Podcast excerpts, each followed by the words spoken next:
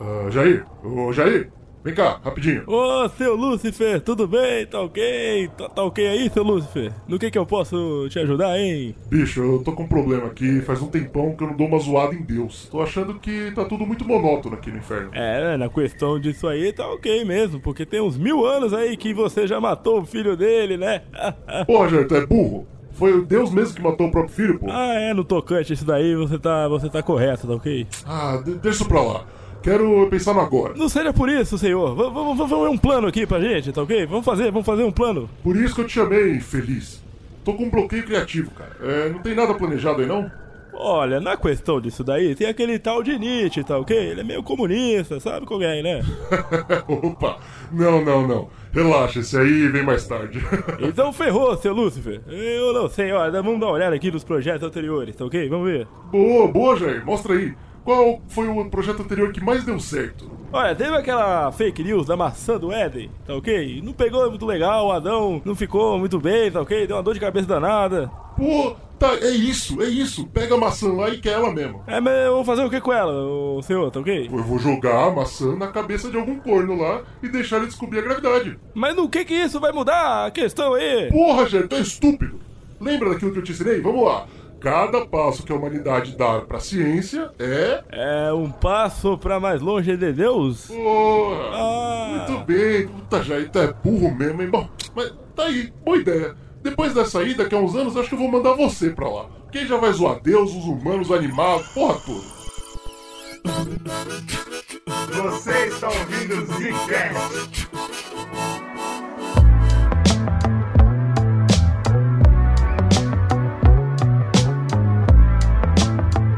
E está começando mais um Zcast no bagulho. Aqui fala Bruno. Aqui quem fala é Slow. Aqui quem fala é o Eugênio eu tô muito feliz que a gente não inventou moda dessa vez. Obrigado, galera.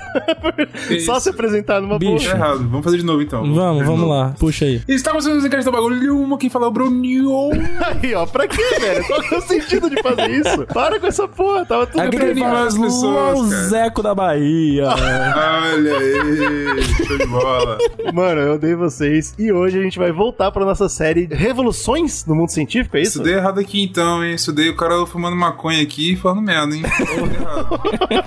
Ué, mas peraí, isso não é ciência total? ah, então, então tá certo. Então vamos. Tá tudo bem, tá tudo Então bem. tá, tá dentro do Pode escopo continuar, ainda. então. O primeiro episódio que a gente fez foi heliocentrismo e foi muito bacana. A gente explorou a primeira grande revolução que aconteceu, o- uma mudança de paradigma, né? Ciência. É, finalmente esse menino começou a a tentar pensar, né? Tentar, né, também. Tentar, Vamos botar tentar. assim, que foi um sucesso completo, que a humanidade agora pensa legal. Mas, pô, começou aí, né? Um passo Batemos, importante batemos aí. na trave. Mas qual que é o negócio? O próximo passo, de acordo com a nossa cronologia meio maluca aqui da história da ciência, seria a invenção, olha aí, da gravidade. A invenção da né? gravidade vai tomar no seu Invenção toba. é, né? aí, porra, aí você tá dando razão a, a tudo que aconteceu, né, cara? Os caras voavam. pá, Não, mas olha assim, só, tá- é engraçado que talvez esses, né, de toda a nossa série aí que tá vindo, talvez esses sejam os dois episódios mais conectados, né? Porque ele acaba. Verdade, verdade. Quando acaba o heliocentrismo, começa a brincadeira aqui da gravidade, né? É claro que a gente vai dar aquele contexto, tudo, mas se você for pegar ele cronologicamente, os dois tão, dava, daria pra fazer um grande episódio É, junto, né? no final das contas, eu acho que é meio como se fosse a mesma parada, né? Entenderam as duas coisas meio que juntos, assim, se você pra pensar, uma coisa É. tá conectada com a outra completamente. tá É, então fica aí o aviso pra vocês. Se você não assistiu ou ouviu heliocentrismo ainda, volta, ouve. A gente vai explicar muito de como que eles pensavam na época e como que foi transformar isso agora quando o Newton decide botar é, a caneta no papel e calcular essa parada. E também, ah, no final do podcast, eu vou falar sobre a diferença filosófica entre os dois, né? Entre a galera que chutava as coisas e o Newton quando ele vai e faz a matemática. Olha aí. Uma das coisas legais a gente falar sobre, antes da gente cair nessa parada é porque gravidade e Newton é ba- basicamente o mesmo assunto. A gente vai fazer o possível pra evitar matar aqui um podcast sobre a história do cara, porque a história dele é mu- muito longa, tem muita coisa pra falar Foi um dele. cara que teve várias contribuições, né? Não só na área da gravidade, na área da ótica, na área da geometria, muita coisa, né? O cara criou o cálculo diferencial, né, parceiro? Matemática, por aí, né? exatamente. Então Não é a gente, a gente vai citar aqui, mas é claro, tem um, a gente pode fazer um cast só sobre ele. Eu espero que né, sim. mostrar todas as. É, a- com cada passo da vida dele aí, se for ver, Ah, né? Primeiro incel que existiu, não é isso? Exatamente. Terror.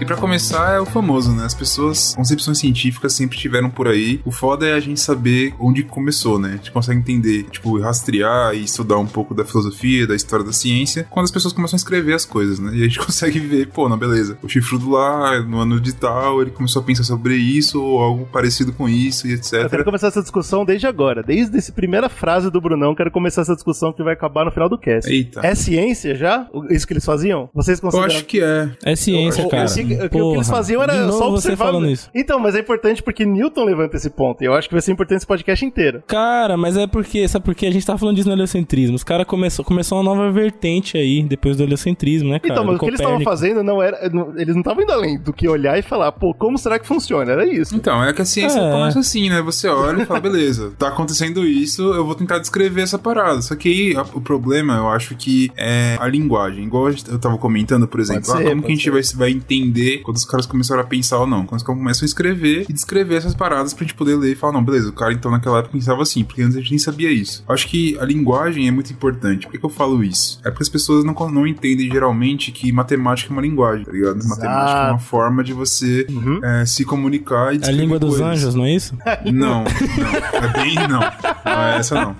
Acho que é. Você tá um pouco confuso, mas enfim. Não, não é essa é não. uma Ah, tá bom, linguagem. só pra então é saber, uma forma só. de você descrever e as pessoas não têm esse entendimento. Então, por exemplo, a gente que estudou é, ciência na universidade é chato pra caralho, é uma merda, porque o cara fala assim: ah, gravidade. Você fala, beleza, entendi o conceito da gravidade, show de bola. Só que foda-se, não é isso que você tem que entender. Você tem que entender é, a matemática de como funciona, eu conseguir calcular aquela parada e, e, e, tipo, você entendendo como funciona a matemática daquela parada, escrevendo isso nessa linguagem, entre aspas, de, de códigos, tá ligado? Você consegue fazer simulações e cacete, enfim. Aí você de fato entende a parada. Você consegue se Eu acho comunicar naquela língua, é isso? Exato, eu acho que o problema máximo era esse, tá ligado? Porque o- a matemática não tinha se desenvolvido nesse ponto. Como a gente falou, o Newton, por exemplo, pra conseguir descrever o que ele queria, ele desenvolveu a matemática. Ele falou assim, cara, matemática é diferencial, eu preciso de uma matemática que não existe, então eu vou criar. Exato, Tá ligado? então é é foda. Então, tipo, eu mais, acho que né, eles tinham uma Essa galera não limitação. tinha nada, né?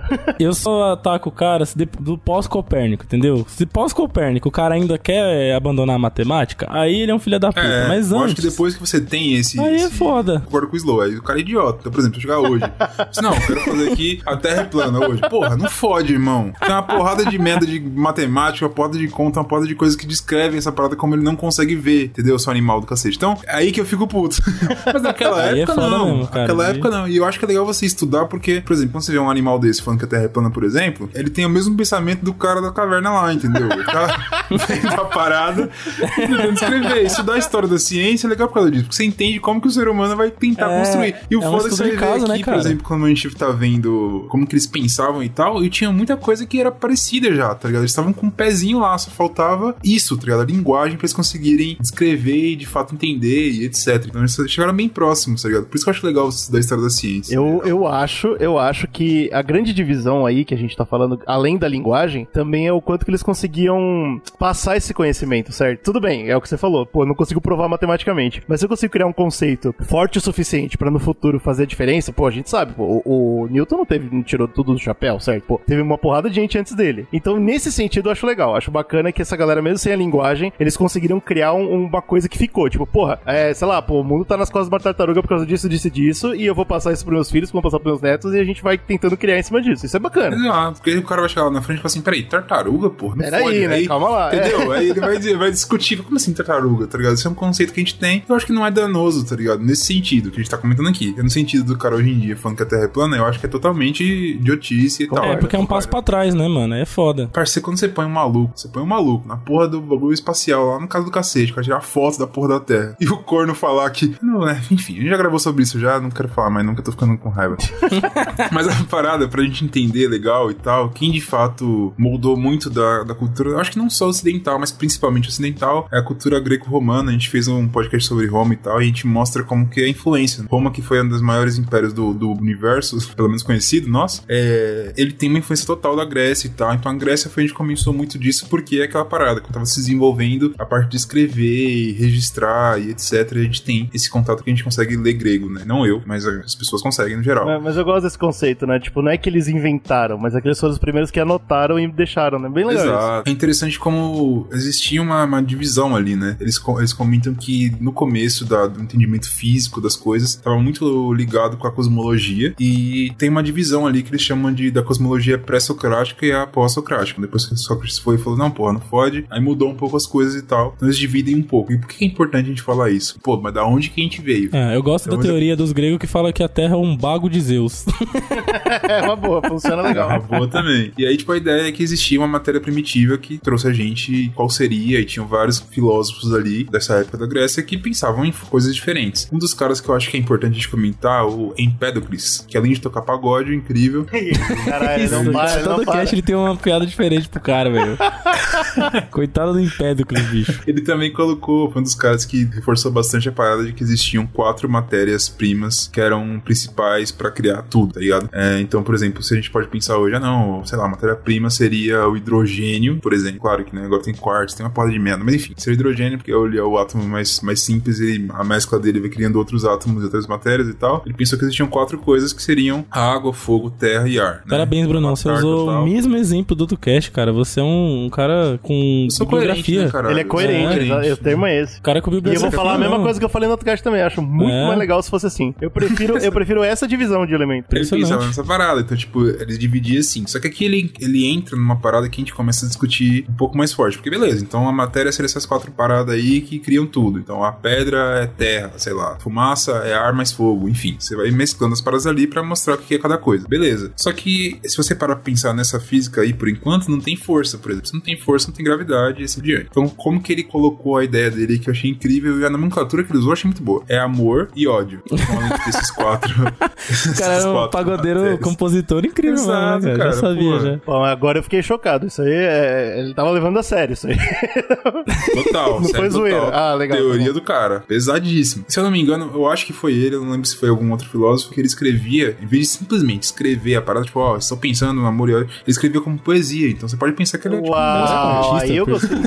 e aí, qual que é a brisa do, do amor e do ódio? Então, beleza. Então, existem as quatro coisas que fazem tudo, e essas coisas interagem e tem essa força aí. O que, que seria isso? Então, por exemplo, por que que quando você joga uma pedra pra cima, ela volta? Que a pedra é terra. Então, ela tem que voltar pra terra, que aí seria o estado meio que natural. Então, ela volta. Então ela tem Se amor você- pela terra, seria isso. Exatamente. Então, seria isso. Seria uma, uma relação de harmonia, né? O amor seria como se fosse uma harmonia. Tá. Quando você acende, sei lá, você taca fogo, a fumaça sobe. Porque, naturalmente, ela pertence ao ar. Então, ela Olha vai subir só. pra ficar pra onde ela fica lá, Caralho, e etc e tal. Então, meio que é Quando eu essa ouço é a essas. brisa dele. É, é foda, né, mano? Você vê essas. Na época, beleza, eu não vou julgar a cabeça da galera, tá ligado? Porque tem um bagulho bem estabelecido, você estuda isso em história, da ciência, porra toda. Mas essa impressão, não parece da impressão que dá aquela uma, umas observação porca, velho, que os caras fazem. É, falar um foda negócio. a gente ver de- pra é, mim, é muito. Não, tem, não faz sentido a gente ver de hoje em dia, tá ligado? É Mano, que pra mim é- é é, faz é sentido foda. pra caralho. Como que não, velho? A fumaça só porque ela ama a porra do céu. Que, que- É, qual é o problema pra você? Qual, Faz todo onde- sentido quando você Cara, olha a fumaça, eu fico- quando eu- você porra, olha as na outras vila, coisas, cara. Bicho, na vila, se um corno me fala um negócio desse, pra mim faz absolutamente sentido. E chega um,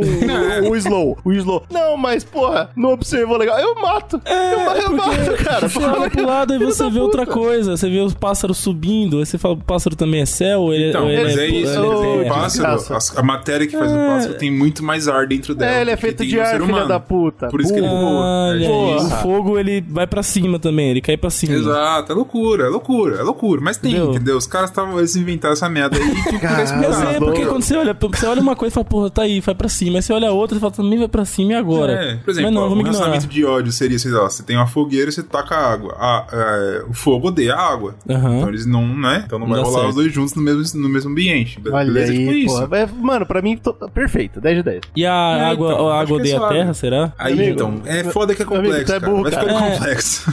É, você vê a chuva, a chuva cai de cima pra baixo. Então, ela gosta da isso terra é um ou ela exemplo odeia? que as pessoas percebem que, se- que é uma problemática, certo? Porque se você Aham. parar pra pensar, a terra gosta, a água gosta da terra, porque senão não choveria, certo? Exato. Só que como que ela chegou lá em cima no primeiro momento, entendeu? Essa parada é foda, enfim. É, É. uma coisa complexa que eles não entendiam ainda. Aham. Essa que é a parada. Tipo, a gente não entendeu ainda. A água aparentemente gosta do céu, mas nem tanto porque ela volta pra terra depois. Enfim, essa que é a parada que eles. Não gostei, não que gostei. tentar discutir, tá ligado? É claro que você não gostou, porra. Com um minuto de pensamento, você vê que essa merda não faz sentido, cara. Mesmo, mesmo sem, sem esquecendo a matemática. Eu, po- eu poderia fazer a mesma coisa com matemática aqui na sua frente, mas eu não vou pra gente continuar o cast. aqui. Caralho. E a base de sua filosofia é que o mundo inteligível, que é o mundo das ideias, é diferente do mundo sensível. Para ele, todos nós um dia já estivemos no mundo inteligível, que é o mundo das ideias, e passamos por um processo de amnésia ao cairmos no mundo sensível, que é o nosso mundo material. O Platão foi outro cara que também é muito conhecido, Mito da Caverna, Matrix trouxe ele de volta, aparentemente, enfim. Toda aquela deixou ele popular de novo, né? E ele era um dos, um dos caras que ele foi nessa do, do Empédocles também. Ele falou, porra, faz sentido pra cacete, etc e tal. E ele foi. Pô, é, se Platão concordou, quem são vocês pra discordar? Exato, eu Pois não tô é. de nada. Mas essa parada era tipo, ele colocava muito, ele falou assim, beleza, então faz sentido que o cara falou, ele colocou isso, ele falou que tinha a força da alma, né? Ele falava que tudo tinha alma, tudo que se movimenta, enfim, tem uma alma que seria a ânima, né? Que eles chamavam lá em grego, Uhum. etc. Que é tipo o que faz a parada se mover. Então, as coisas na Terra se moviam, certo? Então, tipo, você tem uma pedra lá, de repente, passou 10 anos, aquela pedra não existe mais, ela virou sedi- sedimento. Então, ela se moveu, certo? Ela mudou, enfim. E isso seria essa força juntando a teoria do, do Empédocles junto com essa do Platão. O Aristóteles veio depois e falou: peraí, isso aqui é interessante e eu vou começar a trabalhar em cima disso. Por que, que o Aristóteles é, é importante? Primeiro, que eu aprendi que Aristóteles e não Aristóteles, e eu sempre escrevi errado, mesmo que eu fale certo, eu escrevi errado. Descobri Como fazendo assim, essa pauta. cara? Eu não sei, consigo acreditar cara. nisso, velho. Eu não consigo Eu acreditar não nisso. sei, cara. Eu juro O cara que pra fala de um jeito e escreve de outro, velho. Que porra Mano, que é eu essa? sei, eu sei, eu, eu aprendi nessa pauta que eu não sabia escrever Aristóteles, eu tive que me forçar a aprender. Eu meti a porra do A ali, cara, não sei. É, é difícil de acreditar, tá cara. Não tô conseguindo comprar, não, velho. Desculpa. Bizarro pra cacete. Mas enfim, isso não tem nada a ver com o podcast. Mas foi só uma dificuldade que eu tinha. Você tem também, cara. Então, por que, que ele é importante? Que além de ter todas essas ideias, igual a gente tá mostrando, né? A gente falou um pouco sobre conhecimento científico, como que ele é construído e tal. As ideias vão passando de um cara pro outro, ele vai aprimorando e não sei o que lá. E o Aristóteles, ele é con- considerado como um dos primeiros caras que sistematizou os conhecimentos naturais. Isso é importante, porque, igual a gente comentou, né? Por que, que os caras, os gregos, ficaram tão famosos em relação a tudo que a gente estuda de filosofia, cacete, ciência e tal? Porque eles escreviam aquilo. E ele, além de escrever, ele tava tentando sistematizar a parada. Tem uma física dele. Se você estudar o Aristóteles, por exemplo, em História da Ciência, tem a física aristotélica, tá ligado? Você É por isso que a gente falou merda. tanto dele desde o do último cast, né? De ciências, que a gente tá falando de heliocentrismo. já é- vinha o cara falando da- dos estudos que, o que usavam, né? Os estudos dele. E, e a gente falou, né? O tanto de tempo que reverberou, né? Conhecimento difundido por ele. Até a galera fala, rever aquilo. Eu peguei algumas coisas aqui que faziam parte da física dele que eu acho que são importantes pra você entender o porquê, talvez, que ele chegou perto, mas falhou miseravelmente em entender a gravidade. Peguei alguns pontos da física dele que ele falava lá, pá, não sei o quê. Então, até então, na linha do tempo, a gente entendeu que a galera começou a pensar não só, tipo, a matéria e tal, começou a pensar que é importante pra outras coisas, como também pensar, peraí, mas além de ter matéria, existe força, certo? Você não tem. Conceito de força foi sendo construído, seja por amor e ódio, enfim. As interações, os caras começaram a pensar nisso e ele começou a colocar. Pro Aristóteles, ele dividiu força em duas forças. Existia uma força que era natural, que era a physis, que é uma força inerente à matéria, ou seja, é aquele bagulho que a gente comentou. Então, se, se eu jogar uma pedra pra cima, ou o ser humano feito de barro, por exemplo, certo? Então a gente é mais próximo da Terra. Então, por isso que se eu pular, eu volto pra Terra, que tudo tende a voltar pra parte natural dela. Então, ele mes- mesclava essas duas coisas pra explicar essa parada. Existia uma outra força que não era essa physis, que é uma força, por exemplo, você pegar uma pedra aqui e jogar na cabeça do Slow, eu tô fazendo uma força pra essa pedra cair na cabeça do Slow. Não é tá o ligado? natural dela. Não, é natural. Eu que estou fazendo. Eu estou, eu estou ativamente aplicando uma força pra fazer uma coisa antinatural pra ela. Daria pra você até aplicar isso num primeiro momento quando você joga a própria pedra pra cima, né? Você tá fazendo É, uma força coisa. antinatural. Exato, até vai chegar um momento, imagino que, né? Vai ter um ponto aí de equilíbrio e aí a força natural ganha, sei lá. Exato. tipo, nesse pensamento isso. aí, né? E se, tipo, a formulazinha que, que as pessoas criam ali, que ele tinha criado, enfim, ela é meio loucura se você estuda física, não faz muito sentido no geral. Só que ele colocava assim, que a, fo- a força exercida pelo, pela pessoa A, vamos supor eu que joguei a pedra no slow, então a força que eu exerci, dividida pelo peso da pedra que eu tô jogando, vai ser igual à velocidade da pedra. É meio louco isso, até porque o, como não tinha gravidade ainda, então a- o conceito de peso é confuso, É. certo? Então, tipo assim, Seria massa, né? Sei lá. Exato, tipo assim, Complicado. a força é proporcional à velocidade. A gente sabe que às vezes, às vezes nem tanto, enfim, varia Pô, bastante. Pô, o cara tentou pelo menos, pô. Chegou Mas legal. então, tentou, ele Cara, me deixa, legal. me fico impressionado quando você tem, você vê uma formulinha nessa época, né, Não cara? é? Os caras É, tentando criar uma, um- uma lei ali da, da, da coisa, né, na fórmula. Até matematicamente, certo? Só que por mais que você fale assim, pô, não faz sentido nenhum, o cara tá tentando, entendeu? Ele tá fazendo o trabalho dele lá. Alguma coisa eu tô tentando, né? Diferente de você aí, ativista de sofá, entendeu? Não faz nada. O cara pelo aí, menos tava cara, lá no- com a mão na massa, porra. Tem outras coisas que também que eu acho que são interessantes pra gente entender o porquê que ele chegou tão por- próximo assim, mas ele conseguiu chegar de fácil na gravidade e tal. Porque, por exemplo, pra ele é, não existia vazio. E é complexo porque hoje em dia, pelo nosso conhecimento, a gente entende que, por exemplo, o vazio é a maior parte do universo. é o vácuo. É, se bem legal, que o né? vazio já foi, já foi considerado vazio diferente do vácuo também, né? Já tem uma... Fazer uma coisa, vácuo é outra, assim. Já tem, já tem esse conceito ainda mais na frente ainda, né? Mas na época ele achava que nem isso tinha, né? Nem vazio. o vácuo, ele, nem ele- o vácuo ele conhecia. Exato, pra ele tudo Coitado. era tipo coisas mais densas e menos densas. Então, se a gente fizesse no microcosmos na Terra, então você tem o ar e tem a água. São dois ambientes, então sempre tem alguma coisa ali. Assim, fa- é um pensamento que faz sentido, certo? Que se ele tá na Terra, existe o ar ali em volta dele, e tipo, por ele ser mais denso que o ar, ele consegue atravessar o ar e a água a mesma coisa, e enfim. Então, pra ele, essa, esse que era o conceito não existia vazio de forma nenhuma. É, o que fode nesse conceito é que você já começa a pensar, putz, como que ele explicava a cosmologia, por exemplo, né? Que hoje em dia a gente explica bastante focado em gravidade. Então você fica, né? Ele via, o, tem um astro ali, ele se moveu, mas e daí? Certo? Não tem vazio e já fica uma coisa bem mais complexa. E tem uma coisa que eu acho que caga ainda mais esse conceito, é o conceito dele que existia o sublunar e o supralunar. Que o bagulho ia ficar doido. Porque pra ele, você vê a lua ali. Da lua pra baixo é a Terra, certo? Show de bola. ok. Então, é o. sublunar. Faz Essa sentido. que é a parada dele. O Legal. sublunar, ele é composto pela água, terra, fogo e ar e o cacete. A gente consegue ver os movimentos que acontecem. O supralunar, não. Ele não tem esses mesmos elementos, certo? Então, não tem vazio também, mas ele tem alguma parada que eu não sei o que é. E ele chamou de, se tem quatro essências, que é água, fogo, ar e o cacete e terra, qual que é a quinta essência que ele não sabe? É a quinta essência. Ele chamou isso. Então, Legal. existe alguma coisa lá, que eu não sei o que é, mas pra cima da lua, é essa porra que governa. Pra baixo são as coisas que eu vejo aqui, que, é, que são os elementos. Você tem noção? Você tem noção que ele já tava separando aí a física básica de Newton e a física relativa de Einstein, entendeu? Não, acho que não. Acho que não era bem por aí, não. é isso que ele fez, bicho. E tem uma outra parada que seria o último, que pra ele, o universo, não tô falando Terra, tá? A Terra também, ele também acreditava que a Terra não era plana, tá? Só pra você ficar tranquilo. Mas assim, ele achava que o universo também era esférico e era finito. Isso que a gente sabe que, que não é bem assim. É, porque qual que é a ideia do- dos gregos em relação a esferas? Eles entendiam que a organização das coisas, isso é legal, sem conceito de gravidade porra nenhuma. Ele entendia que a, que a organização das coisas era muito mais fácil em esferas, né? É, a gente comentou bastante disso, né? Que o circo, circular era a forma geométrica mais. que eles mais associavam na natureza e tal. E né? assim, ele acreditava que, o, que, o- que a Terra era o centro da porra toda e o universo era esférico, eh, era esférico infinito. A gente sabe que o universo hoje em dia é considerado como infinito, ele tá em crescente, não sabe o que vai acontecer, mas sabe que é isso, tá ligado? Pelos, pelos cálculos que os caras têm, etc e tal. Então, a gente sabe que é um conceito bem diferente. E tudo isso eu acho que é interessante pra gente entender como que o Aristóteles pensava a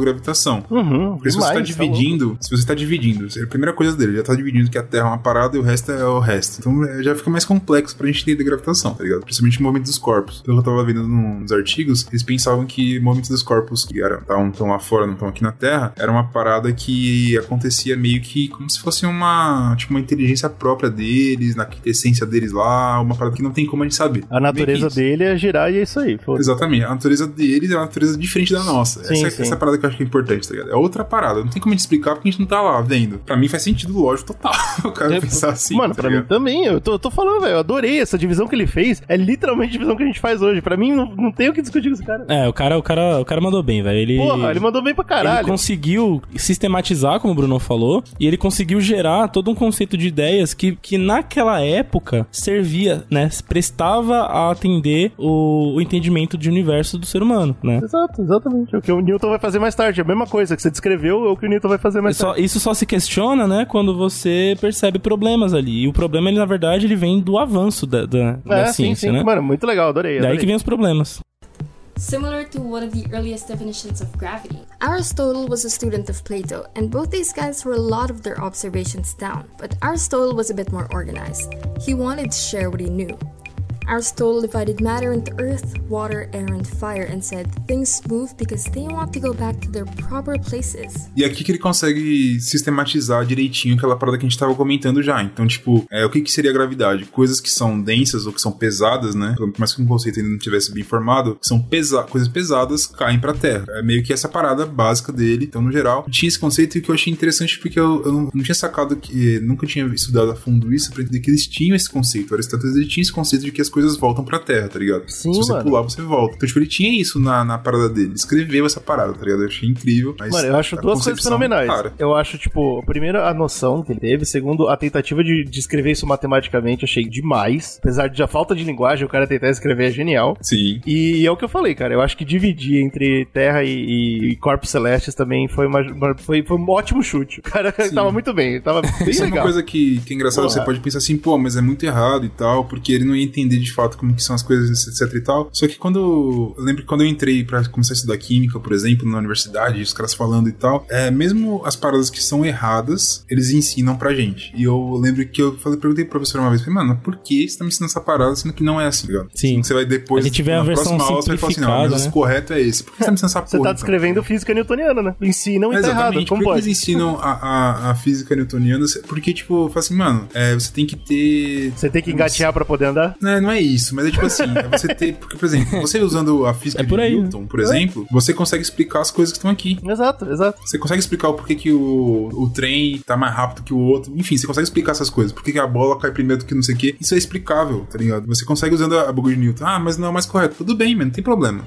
É só Olha que você... legal. Ah, cara, você tá Porra, explicando, tá ligado? hora, tipo, cara, é meio que hora. Tá isso. explicando. Você- Caralho, quando você legal, tá muda, né? O contexto, Exato. às vezes você aumenta o escopo, você olha pra alguns Isso, é exemplos palavra. É específicos. escopo. É isso, tá ligado? Tipo assim. É o escopo, É, é escopo. Tipo assim, no escopo que a gente tá aqui hoje em dia, a física de Newton ela resolve quase tudo. Aham, sim. Você não precisa se preocupar com nada, tá ligado? Então, tipo, é meio Sim, que isso é. pra, esse, pra ele. Eu acho que ele teve essa noção de escopo. Fala, mano, o escopo cos- cosmológico, eu não consigo explicar essa porra, irmão. Eu vou explicar o que eu consigo aqui, tá ligado? Se eu pegar o bagulho aqui pesado, ele cai na Terra. Ele escreveu essa merda. eu acho Genial, que, tipo, essa genial. noção de escopo é muito legal, tá ligado? Porque é, é uma coisa que a gente usa até hoje. Se você for estudar ciência, você vai, você vai estudar Newton, tá ligado? Ah, não, mas eu tô no curso de física. Pá, você vai estudar Newton do mesmo jeito, tá ligado? Quando você vê o bagulho cálculo diferencial depois lá pra explicar coisas malucas que a gente não precisa explicar, você vai ter que ter o bagulho, porque é o conceito. É um você passo por vez, dia, é. Você vai ligado? acompanhando o raciocínio, né? Do, do, dos, Muito dos doido isso, cientistas, muito né? doido. Foi uma lição Tem que acompanhar esse importante. E raciocínio. assim, por mais estranho que pareça tudo isso que eu comentei da teoria de gravitação do, do Aristóteles e dos caras gregos ali, isso reinou, tá ligado? Esse conhecimento, ele, ele reinou o pensamento da humanidade por dois mil anos. Isso então aí. você tem uma noção do peso, as pessoas acreditavam ou levavam isso em consideração pra explicar a natureza por dois mil anos, tá ligado? É dois mil anos que tempo, o que cresceu, o que, que estourou foi o quê? Guerra e religião, né?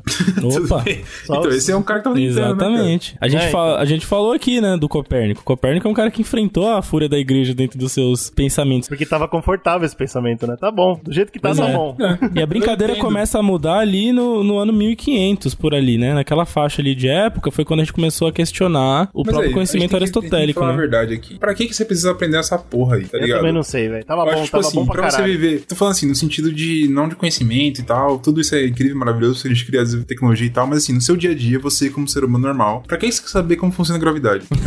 Tá você não precisa saber. Então, É, então, sabendo entra- disso, você entra vive nisso sua você vida, falou- tá É aquilo que você falou, mano. Mas- Escopo, né? Mas Sim, alguém exato. precisa entender, exatamente, ent- depende do seu escopo. É. alguém precisa entender, Exato. porque essa é a diferença entre ter GPS e não ter GPS no seu. Exatamente, é isso que eu tô falando, tá ligado? Tipo, é importante. Se alguém você ter- entendeu, alguém altera o seu dia a dia. Entendeu? Exato. Então, é esse que é o grande desafio da ciência, né, cara? A gente conseguir. Quem trabalha com ciência ou com tecnologia, enfim, o grande desafio hoje é fazer as pessoas entenderem o que, que ele tá falando, tá ligado? Ou pelo menos entender E a é um- importância disso, né? Aquilo que você Entender a falou. Importância, exemplo do GPS, tá ligado? Fala assim, mano, é um bagulho que você não entende porra nenhuma de como funciona. Só que se não fosse isso, você não conseguiria dirigir seu Uber aí e ganhar seu dinheiro. É, tá bicho, você ia ligado? ter que usar o pa- mapa de papel até hoje, tá ligado? Exato. E Acho que essa conexão que falta pras pessoas terem, assim. Exato. falar, "Putz, hoje a é gente tá passando mesmo." isso, cara, com a vacina. As pessoas não entendem o que é a vacina e, tipo, não entendem a importância do que é a vacina e por isso traz esse problemão todo do caralho, Dentro, tá dentro do escopo deles é o seguinte, né? Ninguém na, minha do- ninguém na minha família ficou doente, portanto isso não existe. E aí eu não vou tomar vacina pra isso. Exato. É, entendeu? Tipo, E aí,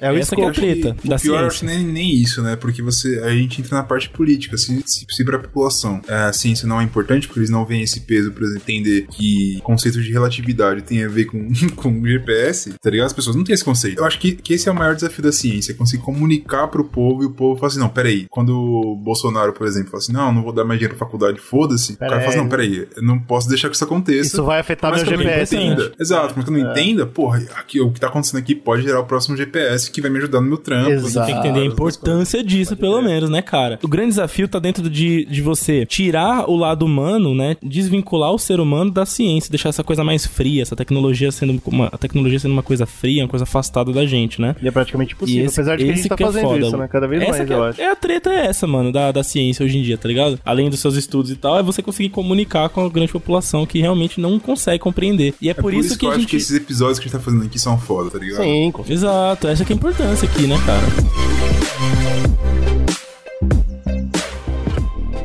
Como o Brunão falou, essa parada dos dois mil anos de Aristóteles, né? Quando começaram a questionar lá por 1500, por quê? Começaram a matematizar mais. Alguns caras, como Kepler, por exemplo, começaram a dar avanços grandes na parte de geometria, na parte matemática. E isso faz o quê? Quando a gente tá estudando o negócio, porra, você começa a perceber erros na sistematização do Aristóteles. Sim, Fala, porra, os caras, como a gente comentou no do, do né? Os caras estavam fazendo cálculos é, sobre o movimento dos corpos celestes, tá ligado? Aí você pega uma teoria que tá vigente, que cara fala que bagulho lá é quintessência e foda-se, outra parada. Pô, não faz sentido nenhum com o que eu tô fazendo então. Pois é. Tá ligado? pois Se é. os caras estão fazendo os cálculos ali, estão fazendo a parada, eles têm que falar, não, peraí, eu acho que o cara tava errado. Não tá sei batendo. porquê, mas eu tenho que tentar entender o porquê pra. tá E muda, e muda o tamanho da, da, da imagem também pras pessoas, né? Porque nessa época a gente tava descobrindo o mundo todo, né? O mundo abriu, o mapa abriu. E aí, a- por exemplo, a força da igreja acabou a começar a cair, tá ligado? Porque as pessoas começaram a perceber, pô, peraí, tem mais, ninguém tá me contando tudo. E aí os Exato. cientistas saíram do buraco falando, ah, é nosso momento, É, né? aí você acabou de descrever o iluminismo, né? Todinho. É, exatamente. Outro cara que a gente tem que falar também, além do, do Kepler, né? Que é um cara que tava dando seus avanços ali, principalmente na observação dos corpos celestes e toda essa questão, é o Galileu, que é outro cara, né? Que o Newton também se apoiou bastante nos estudos, porque ele fez um experimento, né? Baseado na, na concepção do Aristóteles ali, mas ele veio fazer um experimento que mudou um pouco o paradigma das coisas, né? Ele percebeu que se tem aquela famosa história da Torre de Pisa, né? Que ele joga uma pena e uma bola. Essa história não é real, mas ela, ela descreve mais ou menos qual foi a- o raciocínio do Galileu, né? Como assim não é real? Aí agora ele tá entrando aqui em pontos que me deixam triste. É, porra, Você ele não subiu não no subiu topo na da torre de torre? Pisa e não soltou uma bola e uma pena do lado de cima. Não. Eu acho legal essa história, assim como a história da maçã. Bom, um pouco como a história da maçã, por causa disso que a gente falou da dificuldade de você comunicar a ciência. Essa história Sim. comunica. Essa história comunica muito bem. É, Exatamente. O legal dessas histórias é que elas passam bem a ideia e elas popularizam a ideia, né? Exato, sim. Isso é importante. Mas Então a ideia reformula aí, dele. fala que foi verdade galera. A ideia dele é que quando você solta, então, um corpo de massa muito maior do que outro corpo, eles caem a mesma taxa, né, de tempo ali no, no- até o chão, mostrando que existe uma aceleração que é constante e que é independente da massa deles, né? Então, quando Isso é o, muito doido. o Galileu um começou a conceito muito inferir isso, ele teve dificuldade, tá ligado, de conseguir é, mostrar pras pessoas, muito porque Galileu não era o pica da matemática, tá ligado? Então era mais complicado pra ele chegar numa universidade, por exemplo, e conseguir provar, mas ele era um cara muito inventivo. Então ele consegue desenvolver alguns, alguns experimentos, né, ali práticos que conseguem fazer as pessoas começar a enxergar esse tipo de fenômeno, né? Esse- essa brincadeira da Torre de Pisa é um deles, né, que as pessoas façam esse raciocínio e conseguem Exato. entender essa Mas parada. se ele, tipo, ele não consiga descrever detalhadamente o que tá acontecendo, ele fala, parça, tá acontecendo. me ajuda Sim, aí, cara. você que sabe ele, mais que ele eu, conseguiu, ele conseguiu fazer alguns experimentos que quase deram 100% certo, tá ligado? Que deixou as pessoas com a pulga atrás da orelha. E ele ainda conseguiu dar um- uma explicação, apesar de ele não conseguir provar também, né, com a tecnologia da época, a explicação do porquê que não dava tão certo, né? Porque ele, ele falou da resistência do ar, pensou no- nos formatos, né, dos corpos, então formato diferente tem uma resistência do ar diferente, porque tem um atrito diferente com, a- com o ar, né? Tudo isso ele vai, ele vai tentando minimizar nos experimentos. E aí a ideia é que ele começou a, a ganhar respaldo com essa ideia, né? E aí a gente tem aquele bagulho do navio, que a gente até falou no outro cast, né? Do barco. Se você solta é, uma ele cai em outra, que você espera, tá toda aquela coisa. Pra ele chegar numa conclusão que ia ser a precursora da gravidade, que inclusive era um raciocínio que ele criou de um paradoxo que o Newton pensava direto, direto nisso, ele falou assim: imagina que eu amarre um corpo A, né? Muito mais pesado do que o corpo B, um no outro, e vou soltar e vou supor também que acontece aquilo que eu tô inferindo que eles vão cair ao mesmo tempo, né? Tipo, só que é, a gente vê o quê? Que eles, que, que eles vão ao mesmo tempo. Só que se o B ele é mais leve que o A e a gente não e esse que eu tô falando tá errado, tá ligado? É, a pedra B deveria o quê? Atrasar o movimento, certo? Ficar mais para trás, mais para cima no caso no movimento, né? No referencial vertical. E assim impedir o movimento da pedra A. E atrasar o movimento da pedra A, certo? Porque tá Que mais pra isso? cima e tal. O Só cara foi que muito além, até eu fico confuso aqui. é, entendeu? Só que ao mesmo tempo, é, se duas coisas amarradas juntas é, pesam mais, né? Independente de você botar uma bola de boliche com uma ervilha, a bola de boliche vai ficar uma ervilha mais pesada, certo? Exato, mesmo. Então, por consequência, deveria, na verdade, descer mais rápido, porque o peso é maior do conjunto de coisas amarradas, certo? Então, ou a gente tá falando que a força atua sobre o todo, ou a gente tá falando que, atua, que a força atua sobre cada um. É isso que ele tá falando. Exatamente. E aí, quando a gente entra nesses conceitos, fica um paradoxo, entendeu? Ou vai Claro. atrasar ou vai acelerar. Pô, mas E se aí- a Ervilha atrasar o bagulho, parabéns pra Ervilha também. Porque aí. A Ervilha tá ela fazendo trabalho uma. É, força. poderia Porra, atrasar uma incrível. ervilha, um peso de uma ervilha atrasado no movimento, entendeu? É, exato. Ela tá Que puxando, loucura. querendo ou não, ela tá, ela tá indo me- mais devagar. Eu Né? odeio esses podcasts que a gente grava de ciência, velho. Eu me sinto muito idiota, mano. Eu me sinto merda gigante. Como Você que, cara, percebe? porra, é foda, eu né, nunca cara? pensei numa merda dessa, tá ligado? Meu irmão, não Com dá, o conhecimento cara. que eu tenho, eu nunca pensei numa Não porra dá, dessa. não dá pra gente Esse pensar. Os caras não, são mais. cara. Dentro dessa contradição aí, ele chegou num conceito de que tem algo que tá agindo, então, essa força agindo sobre o todo, que tem uma mesma constância, certo? Ih, Porque olha a gravidade disso- divina aí. Exato. Então, dentro disso, a gente não tá, não tá pensando se é ervilha ou se é boliche. Tem um bagulho aí maior aí, entendeu? Que é a E, Terra, maior mesmo. e esse experimento, ele foi realizado pela primeira vez de maneira correta, que a gente conseguiu ver corretamente, aí agora o GG vai surtar, Ai, ai. que foi na sexta vez Ah, que o ah. homem foi à lua. Ah, não, tudo bem. Mano, eu não tenho problema com o homem ter ido à lua, cara. Para de. Vocês estão confundindo as coisas. Ah, ah. Eu sei Negócio que o homem gente foi à lua. alienígena, só isso, não foi o homem que. Desgraça.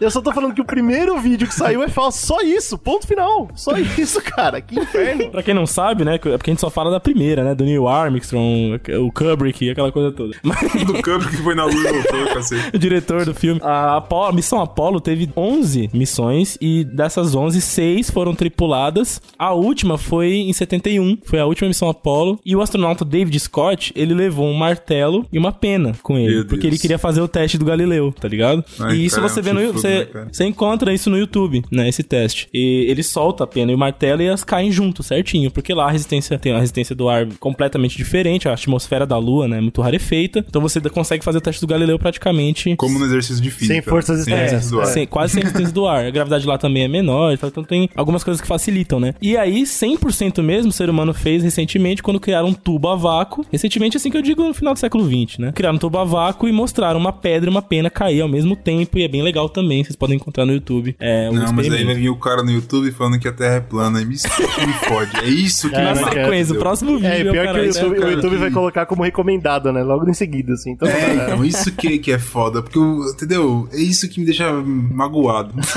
eu acho que magoado é a palavra. Eu falo assim, como que o corno consegue entrar na porra do YouTube e ver a porra do vídeo do chifrudo na porra da lua, tá ligado? Não tá na, em, em Osasco, tá na lua, caralho. Ele põe essa merda e o cara fala, não, peraí, mas a Terra é plana. Filha da puta, irmão. Mas aí vem, aí vem o GGs, cara. Vamos falar que, até, que o vídeo é fake. puta, é só o primeiro, caralho. só o primeiro agora, agora é só o primeiro. Mas eu sempre falei que eu nunca mudei minha narrativa. Eu nunca mudei minha narrativa. É o primeiro vídeo que é falso porque foi propaganda americana. Que inferno. Eu não Legal. vou, eu não vou, eu não vou redpilar vocês aqui que vocês são muito blue pill. A gente vai fazer um cast só sobre essa porra aí um dia, viu? Tem que fazer. Aguardem, Quero aguardem. guerra, quero sangue.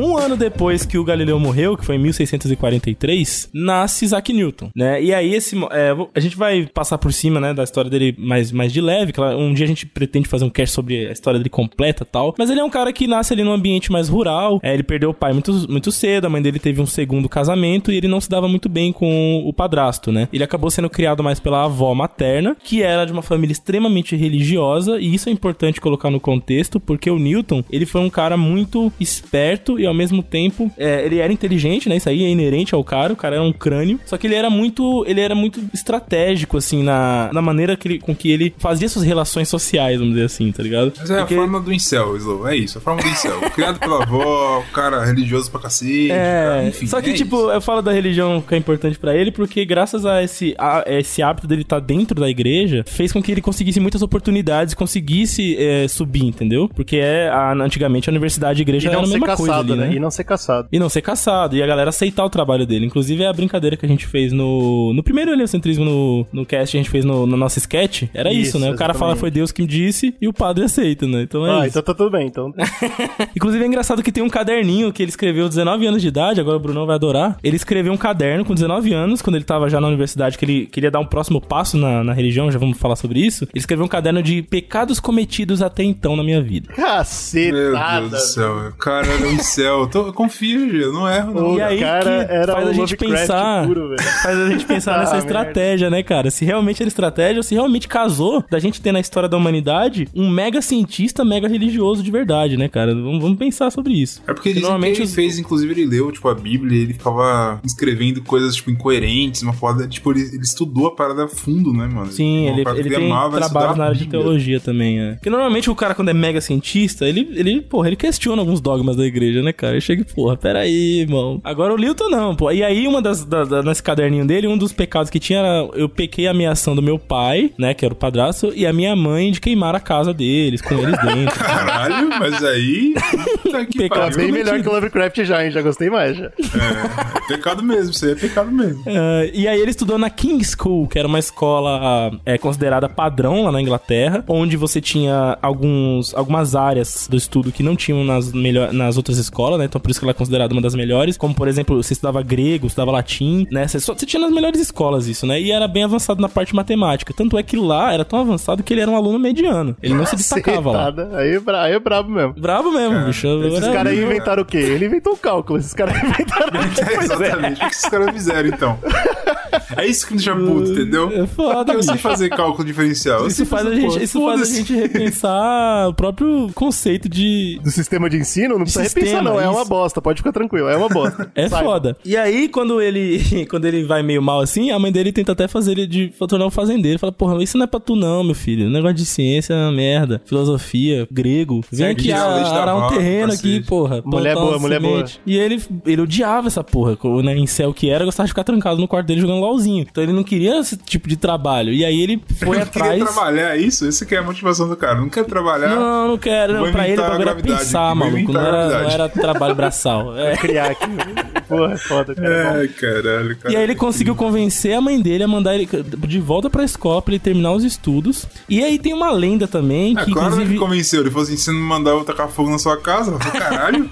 o incel que era. Então vai lá então, pô. Rola uma lenda aí que ele mesmo falava, eu não sei se é real, porque ele também contava a história da maçã, né? Rolou uma treta que- dele com um cara na escola e meio que gerou uma rixa de notas entre eles, tá ligado? Ele queria ser melhor que o cara na escola, então ele se aplicou mais nessa época pra estudar melhor e tal. Mas eu acho que na verdade, na verdade, o que ele queria era, tipo, ir pra essa área mesmo, se aplicar mais pra ele conseguir uma vaga em alguma universidade depois e, E tal. não ter que era a acho- terra, né? é, tá ligado? É, acho que talvez sentido. tenha sido a desculpa que ele deu, ou talvez a historinha que ele achou mais legal contar, enfim. Não sei também, não, né? Não vou contar a verdade pela boca do cara. Mas, mas ele melhorou muito, então, o desempenho dele nos anos finais dessa escola. Sai de lá sendo muito bom na construção de relógios de sol e modelos de moinhos de vento. Tá, que pariu. A escola Puta merda. Os caras tão de parabéns, tão? Gente, vamos lembrar que a Porra. mecânica clássica inteirinha não existia, não. Foi ele que criou, tá? Então ele não É tinha muito o que verdade. fazer. O cara criou a mecânica clássica. Vai tomar no pau. Pô, Mas isso cara, é incrível. porra, que Pô, trabalho, Cira, que minha escola. Mas então, ele ter melhorado tanto assim, se focado pro, pro objetivo acadêmico, tinha um tio dele, que, é- que era um reverendo, chamado William Auskug, acho que é assim que fala, Auskug, alguma coisa assim. Era um reverendo na família, ou seja, a igreja, né? Claro, braba. Ele conseguiu mexer os pauzinhos lá, porque o moleque era bom, porque ele tinha contato, e a igreja que tava querendo gente religiosa pra fazer ciência, aquela coisa toda, né? Porque o Copérnico já tinha traumatizado a galera.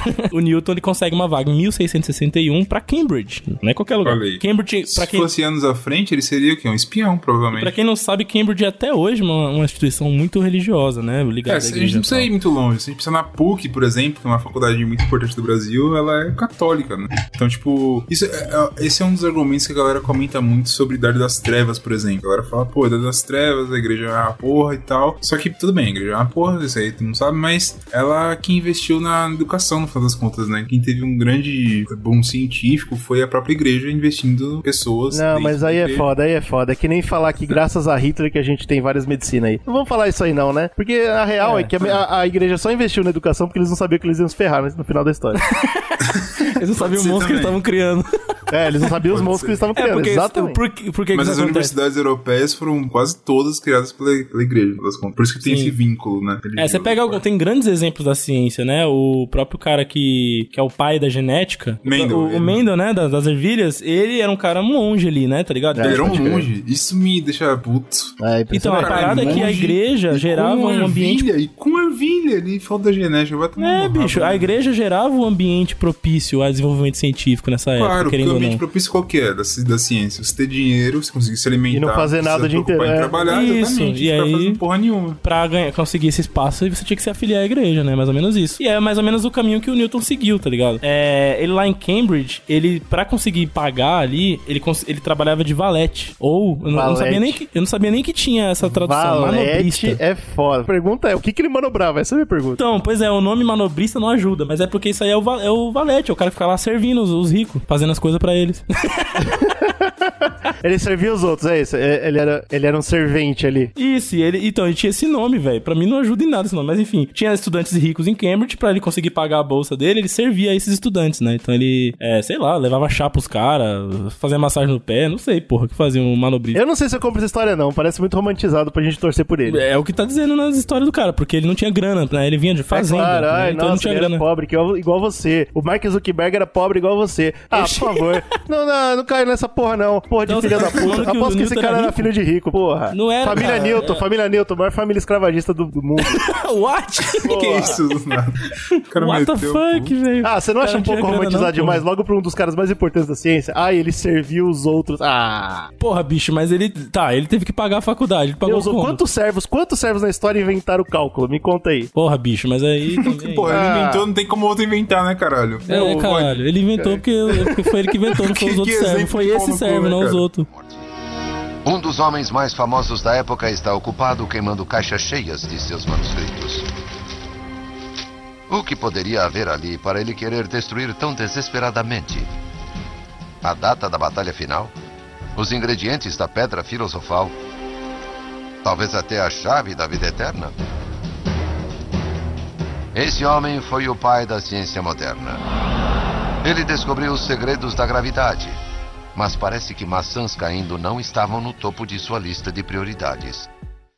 Enfim, rola essa história aí porque ele não tinha grana, mas aí o que acontece? Depois que ele consegue é, lá dentro ir se firmando, né? E ele consegue depois se formar e aí sim ganhar uma bolsa é, sem ter que ser criado. Meritocracia. Puta, história, é história de encap isso aí, velho. Começou do nada, mas trabalhou duro e agora é rico. É ANCAP pra caralho. Toma no cu, foda-se. Porra, Caralho, o cara surtou. é maluco. Você cara. pegou um gatilho Mas então, do Eugênio aqui do nada. Ele, nessa época, o que que a galera estudava? Aristóteles, né? E aí ele pegou e começou a complementar, mas ele começou aí na área do- do- dos filósofos, então ele estudava muito Descartes, né? Ele gostava Mas muito do Galileu. importante, porque essa frase, eu acho que, que na escola eu tive que ler a porra de um livro falando sobre, sobre o Newton, que era um livro meio merda, mas era um livro ok, porque tipo, resumia bastante, tinha desenhinho. E Ah, isso que eu ia perguntar, se tinha figura. É, tinha Eu figura, aí o pai livro, lê, né? Aí o pai Gravura, tá né? Gravura. Gravuras. Gravuras. Quase um quadrinho. Aí eu li essa porra e tal, e não sei o quê. E, e dá a entender, quando a gente tem o, o mito do, do Newton, é que caiu uma maçã na cabeça dele e ele teve a ideia do nada, né? Uhum, é, E aqui porque- eu acho que é interessante esse podcast porque a gente falou sobre Aristóteles e todo o conhecimento que o cara teve, que era vigente e que já levava muito pra gravitação. tá Total, ligado? Sim, Então sim. já E é aí um o Galileu ainda dá um então, puta tipo, passo também nisso. né? Exato, e o Galileu ajudou essa parada. Então, assim, é aquela parada que a galera fala, talvez seja um cap também, não sei, depende do Eugênio aí, do julgamento dele, que é do a gente tá em ombros gigantes, né? Tipo, É, alguém pô. Pensou em alguma É, coisa e a frase do Newton essa, inclusive, né? Que tá no princípio do livro dele. Não, mas Olha isso é aí, certíssimo, mano, porque, porra, Pai é o que é. a gente tá falando. né? Ele não tirou do chapéu a ideia, pô, peraí, gravidade, não. Tinha outros cientistas antes dele que já tinham deixado a ponta solta, tipo, a gente não consegue. Mas aí, a geração futura tenta aí. E ele Exato, era essa É geração. importante, mano. Porque aquele bagulho, aquele sentimento de você achar um bosta, fala assim, pô, eu sou um merda. Porque, pô, o Newton com 16 anos criou a gravitação. É. Você se sente um lixo, né? Não, Esse é outro não. mito também, né? Esse é outro mito, porque ele, ele não. Ele criou já. Quando ele já era formado, né? Na, na faculdade. A galera fala que ele criou com 16 anos. É que na verdade ele já estudava. Pensava nisso, né? Com 16 anos era isso, ele queria estudar e não arar terreno, né? Aí eu, Então, vou dar, eu vou dar outro mito já- aqui pra, pra galera acha que ele que, que inventou a gravitação, já existia a gravidade antes dele. Tá ligado? A pedra Desde- vai cair, olha aí. Tá vendo? Mas então, ele entrando em contato com esses, com esses é, estudos, né, ali do Galileu, por exemplo, ele vai desenvolvendo mais os conceitos na cabeça dele. Ele já começa a criar questionamentos, que aí ele tinha notas que ele, né, fazia lá e tal, que são as sementinhas, porque ia se tornar a grande contribuição dele posterior, né? A coisa que muda a vida do, do Newton é quando ele entra em contato com os trabalhos do Kepler. Aqui o bagulho tá incrível, né? Porque Kepler era é um brabo, né, trabalho científico Kepler é embaçado. sim, sim. Todo mundo fala isso, né, cara? Os cientistas falam que o trabalho de, o trabalho de Kepler estava muito à, frente do tempo dele, né? Tanto é que ele conseguiu comunicar com toda a mecânica clássica e o cálculo diferencial do Newton, né? Depois que o Newton fazendo aquela toda desenvolvendo toda essa matemática ainda conseguia comunicar com o trabalho do Kepler, né, cara? E esse caderninho aí é famoso, tem tá lá na Royal Society, o caderninho de questões filosóficas do, do Newton, né, que ele chamava de filosofia mecânica. Que ele escrevia enquanto ele limpava a privada dos outros, né? Puta. O cara era guerreiro mesmo, né? Pô, tinha, do- tinha dois trabalhos, mal conseguia comprar É. pão, lá, limpar a privada e no meio tempo escrevia o caderno. O cara era puta que caralho, né? O cara é humilde, né, cara? Origem humilde. O cara, o cara é humilde mesmo, tá certo. É mesmo. E aí, em 1665, ele se forma na universidade. Bicho, ele se forma, eu nem sei, acho que era filosofia matemática, sei lá, alguma coisa assim, cara. Pô, Só, tinha que- um curso na faculdade, que era filosofia. Aí você escolheu onde você ia. Isso. Era isso. Ou era isso ou era letras, né? Era isso ou letras. Ou Filosofia, direito. filosofia lírica ou filosofia É, de leis? direito. É, Tinha direito tinha- também, tinha né? direito também. Que o tal do advogado é uma raça antiga também. Ah, é verdade, antigo. Pode crer. E eu acho que era isso, né? Acho que era esses três aí, né? Mas também dentro de cada um desses três aí tinha todos os conhecimentos da humanidade.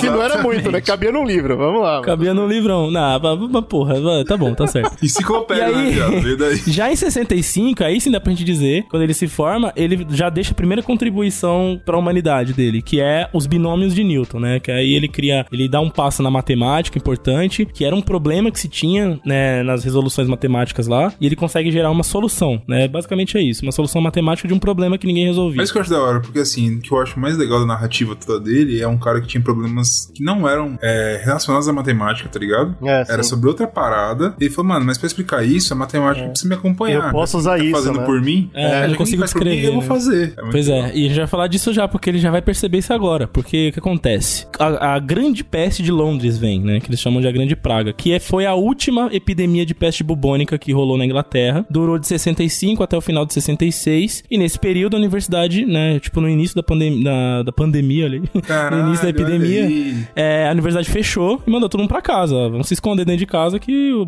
peste bubônica voltou. A última vez a gente viu o que aconteceu, né? Pô, então, é isso. vamos então embora. agora, esse 2021 vai ser o ano dos, dos gênios sair. Dos gênios, exato. E essa epidemia, nessa época aí, matou 100 mil pessoas na Inglaterra, o que, né, Ah, coisa arrebentou. pouca. Eu não sei se tem gênio, mas estourou o número de canal na Twitch e conta no OnlyFans. Então você faz aí sua, sua matemática aí agora. Pois Você é, compra- aí você vê. E ó, se for assim, a gente vai ter, tá, tá muito bem, porque o Brasil já matou mais de 300 mil, então daqui a pouco estar cheio de Isaac Newton aí já, né? Opa. Guardado de casa. E ele ficou dois anos no campo, né? Dois anos recluso no campo. E aí vem a, a tal da história da maçã. Vamos falar dessa, dessa lenda aí. Porque ele mesmo usava essa história. Essa é a lenda falar. mais famosa do mundo da ciência ou não? Cara, eu acho que é, viu? Todo Eu mundo é, conhece sim, essa história da maçã, né? Que Todo mundo, né, é, cara? é, eu acho que é essa, depois dela, talvez aquela do Eureka, né? Que todo mundo fala, Eureka, Ah, puta, do... tem, a, tem a, a chave na pipa. Mas eu acho que é menos ainda, menos difundida. É, Chave eu acho pipa? a chave na pipa do. do Porra, se o Brunão não conhece, quer dizer que não é difundido. Então, show de bola.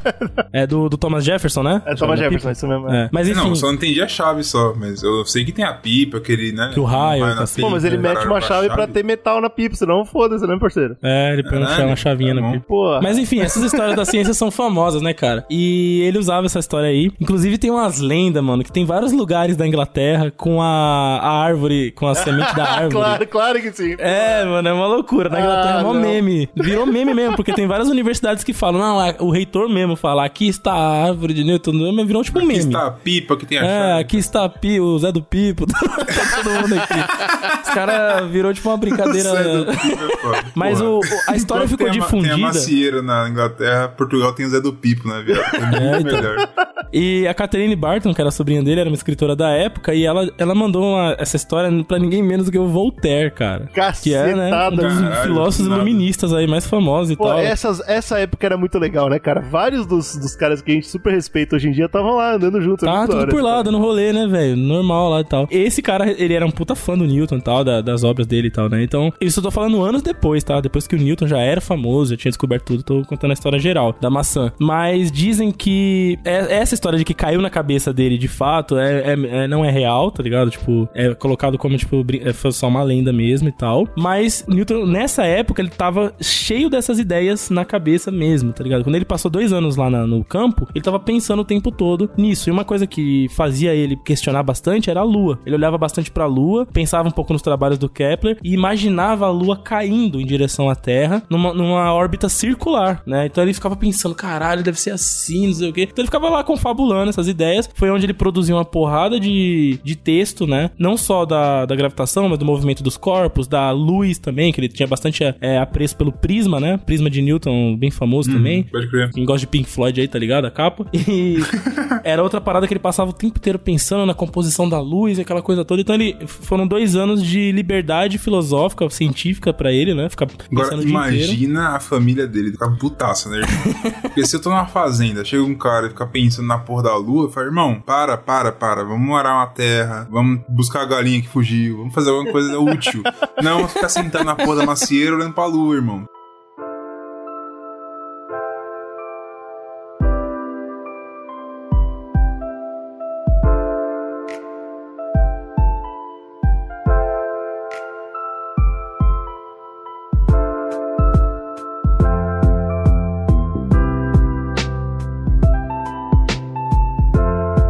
Em 67 as coisas voltam ao normal, ele, primeira coisa que ele faz, arruma a mala e volta pra Cambridge, né? Porque a vida dele era a universidade. Quando ele volta, ele volta cheio de ideias na cabeça e ele começa a estreitar laços com a academia e com a igreja, né? Porque senão ele não tinha espaço, né? Não conseguia conversar com os grandões se ele não se enfiasse na igreja também. Porque Deus fazia o meio de campo. E aí ele começa a apresentar seus estudos, ele começa a, a jogar suas ideias e ele impressiona algumas galeras. Uma das pessoas que ele impressiona é a pessoa certa, que era o professor lucasiano da época. O que, que é isso? O parlamento inglês criou, né, no ano de 63, um pouquinho antes, né? Ele criou um cargo na universidade mais importante deles, que é a de Cambridge, que era de professor lucasiano. É como se ele fosse um reitor barra pontífice, entendeu? Ali. Caralho. Ele é um cara líder da academia e líder da igreja naquele ponto, entendeu? Muita Eu força, velho, muita força. É muito poder. Esse cargo existe até hoje lá em Cambridge, Show né? É uma, é uma cadeira é, cativa que tem, vai trocando, né? Mas por E nome prim- mesmo, né? Porque aí a parte de ser pontífice já não faz diferença nenhuma, né? É, tá ligado? É, é, o que eu falei, Cambridge ainda é uma instituição ligada à igreja, então tem É um monte de coisa. é claro que mu- mudou a coisa, mas tem esse cargo. E o primeiro maluco colocado nesse cargo foi um cara chamado Isaac Barrow, ou seja, Isaac Barrow, outro, né? O, o xará aí do brother. Caralho, será que o Isaac Newton usou esse ter, essa parada aí? Ô, meu xará, vem cá. E aí, xará, né? Puta, meteu o pica-pau, né? do Isaac Newton, o cara ele não tinha muito trato social, não. É, não cara. tinha, não, Acho é. que ele Então, tem ele não tinha trato social, mas ele tinha influências, cara. Ele trocou, ele impressionou esse professor aí. Era o que ele precisava. E, a- e esse cara, porra, esse New- Isaac Newton é foda, maluco. O cara tem umas ideias incríveis. Começou a dar espaço pra ele. E aí a, a parada é que o Barrow, ele tinha muito mais pensamento nessa parte administrativa, que tinha a ver mais com a igreja, do que nessa parte acadêmica. Então ele falava, porra, eu queria me desenvolver mais pra esse lado aqui, queria ir pras cabeças de quem manda, né? Da igreja, os bagulho. E aí ele falou, porra, Newton, o bagulho é o seguinte, fecha comigo que eu vou, mano, fazer, mexer os Fecha pauzinhos. comigo, é muito bom. Fecha com, vamos fechar o bonde, que aí assim que eu conseguir eu vou dar um up, um up pro parlamento e você pega o meu lugar aqui do professor Lucasiano, entendeu? É Caralho. nóis. Desde Pesado, que você pesado, o quê? gostei. Desde que você se mantenha firme na igreja, né? Porque senão o bagulho fica pequeno. Pá, e foi isso que aconteceu. Em 69, o Burrow pula é, o setor administrativo lá da Royal Society, né? E o, Newton assume em 69 a cadeira. E a- ainda por cima termina o mestrado, né? No mesmo ano. E aí, em 72, 1672, né? Alguns anos depois, ele vai conseguir a vaga no- de membro na Royal Society. E mais pra frente ainda, quando ele já é famoso, ele se torna presidente da Royal Society. Então é uma escalada, uma escalada Meu braba que ele dá, né? amigo, pô, estourou, legal. Boa. Nesse período aí que ele virou professor lucasiano e tinha terminado o mestrado, ele tava muito livre, cara. Porque ele virou professor da universidade, então ele começou a ensinar as pessoas aquilo que ele achava, né? que já Aí é um negócio que eu ia puta odiar, passo. hein? Puta merda. Imagina ter esse maluco de professor, velho. Pois é. Meu amigo. Todas as Falando outras agora- turmas estão aprendendo água, fogo, terra e ar e eu chego.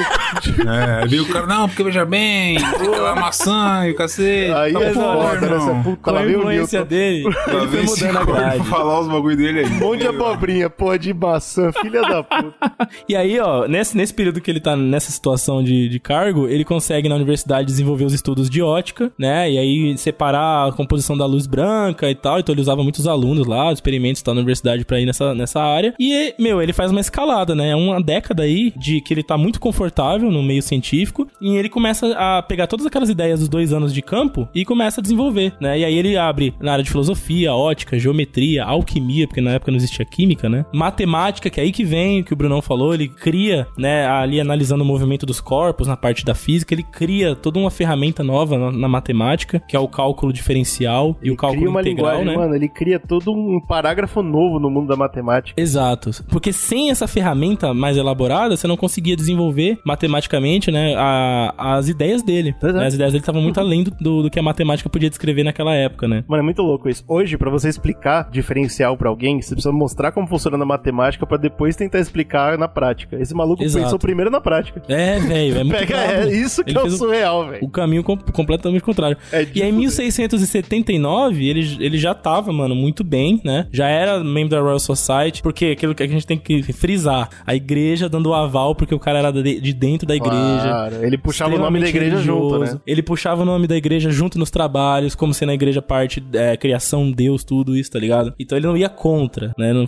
não era radical nas ideias, né? Em relação a isso. Então tava tudo liberado, a igreja deixando. Não, deixa falar mesmo, que a lua tá rodando, pode falar. Se é Deus que mandou, pode deixar, entendeu? E aí ele começou a trabalhar na parte da mecânica celeste. O que acontece? Ele já gostava muito dos trabalhos do Kepler, certo? Só que aí, ele focado nesse bagulho de movimento dos corpos, de ótica, de desenvolver cálculo diferencial e tal, ele acabou dando uma deixada de lado, assim, na parte de astronomia, né? Vamos dizer assim. Mas aí teve uma parada interessante que em 1672 ele teve uma briga com um cientista chamado Robert Hooke. Esse Olha cara é bem famoso. os puta, Ah, Todo, é todo mundo online, todo mundo online. Por que, que ele teve uma briga? Porque o Newton, ele era um cara bem é, cheio de si, né? Ele tinha bastante orgulho. Como a gente falou, né? Um celzão da massa. Ele tinha todo aquele comportamento difícil, né? Um cara de personalidade e tal. Mas uma parada que o Newton odiava era que você pegasse um paper dele e falasse mal de algum método dele.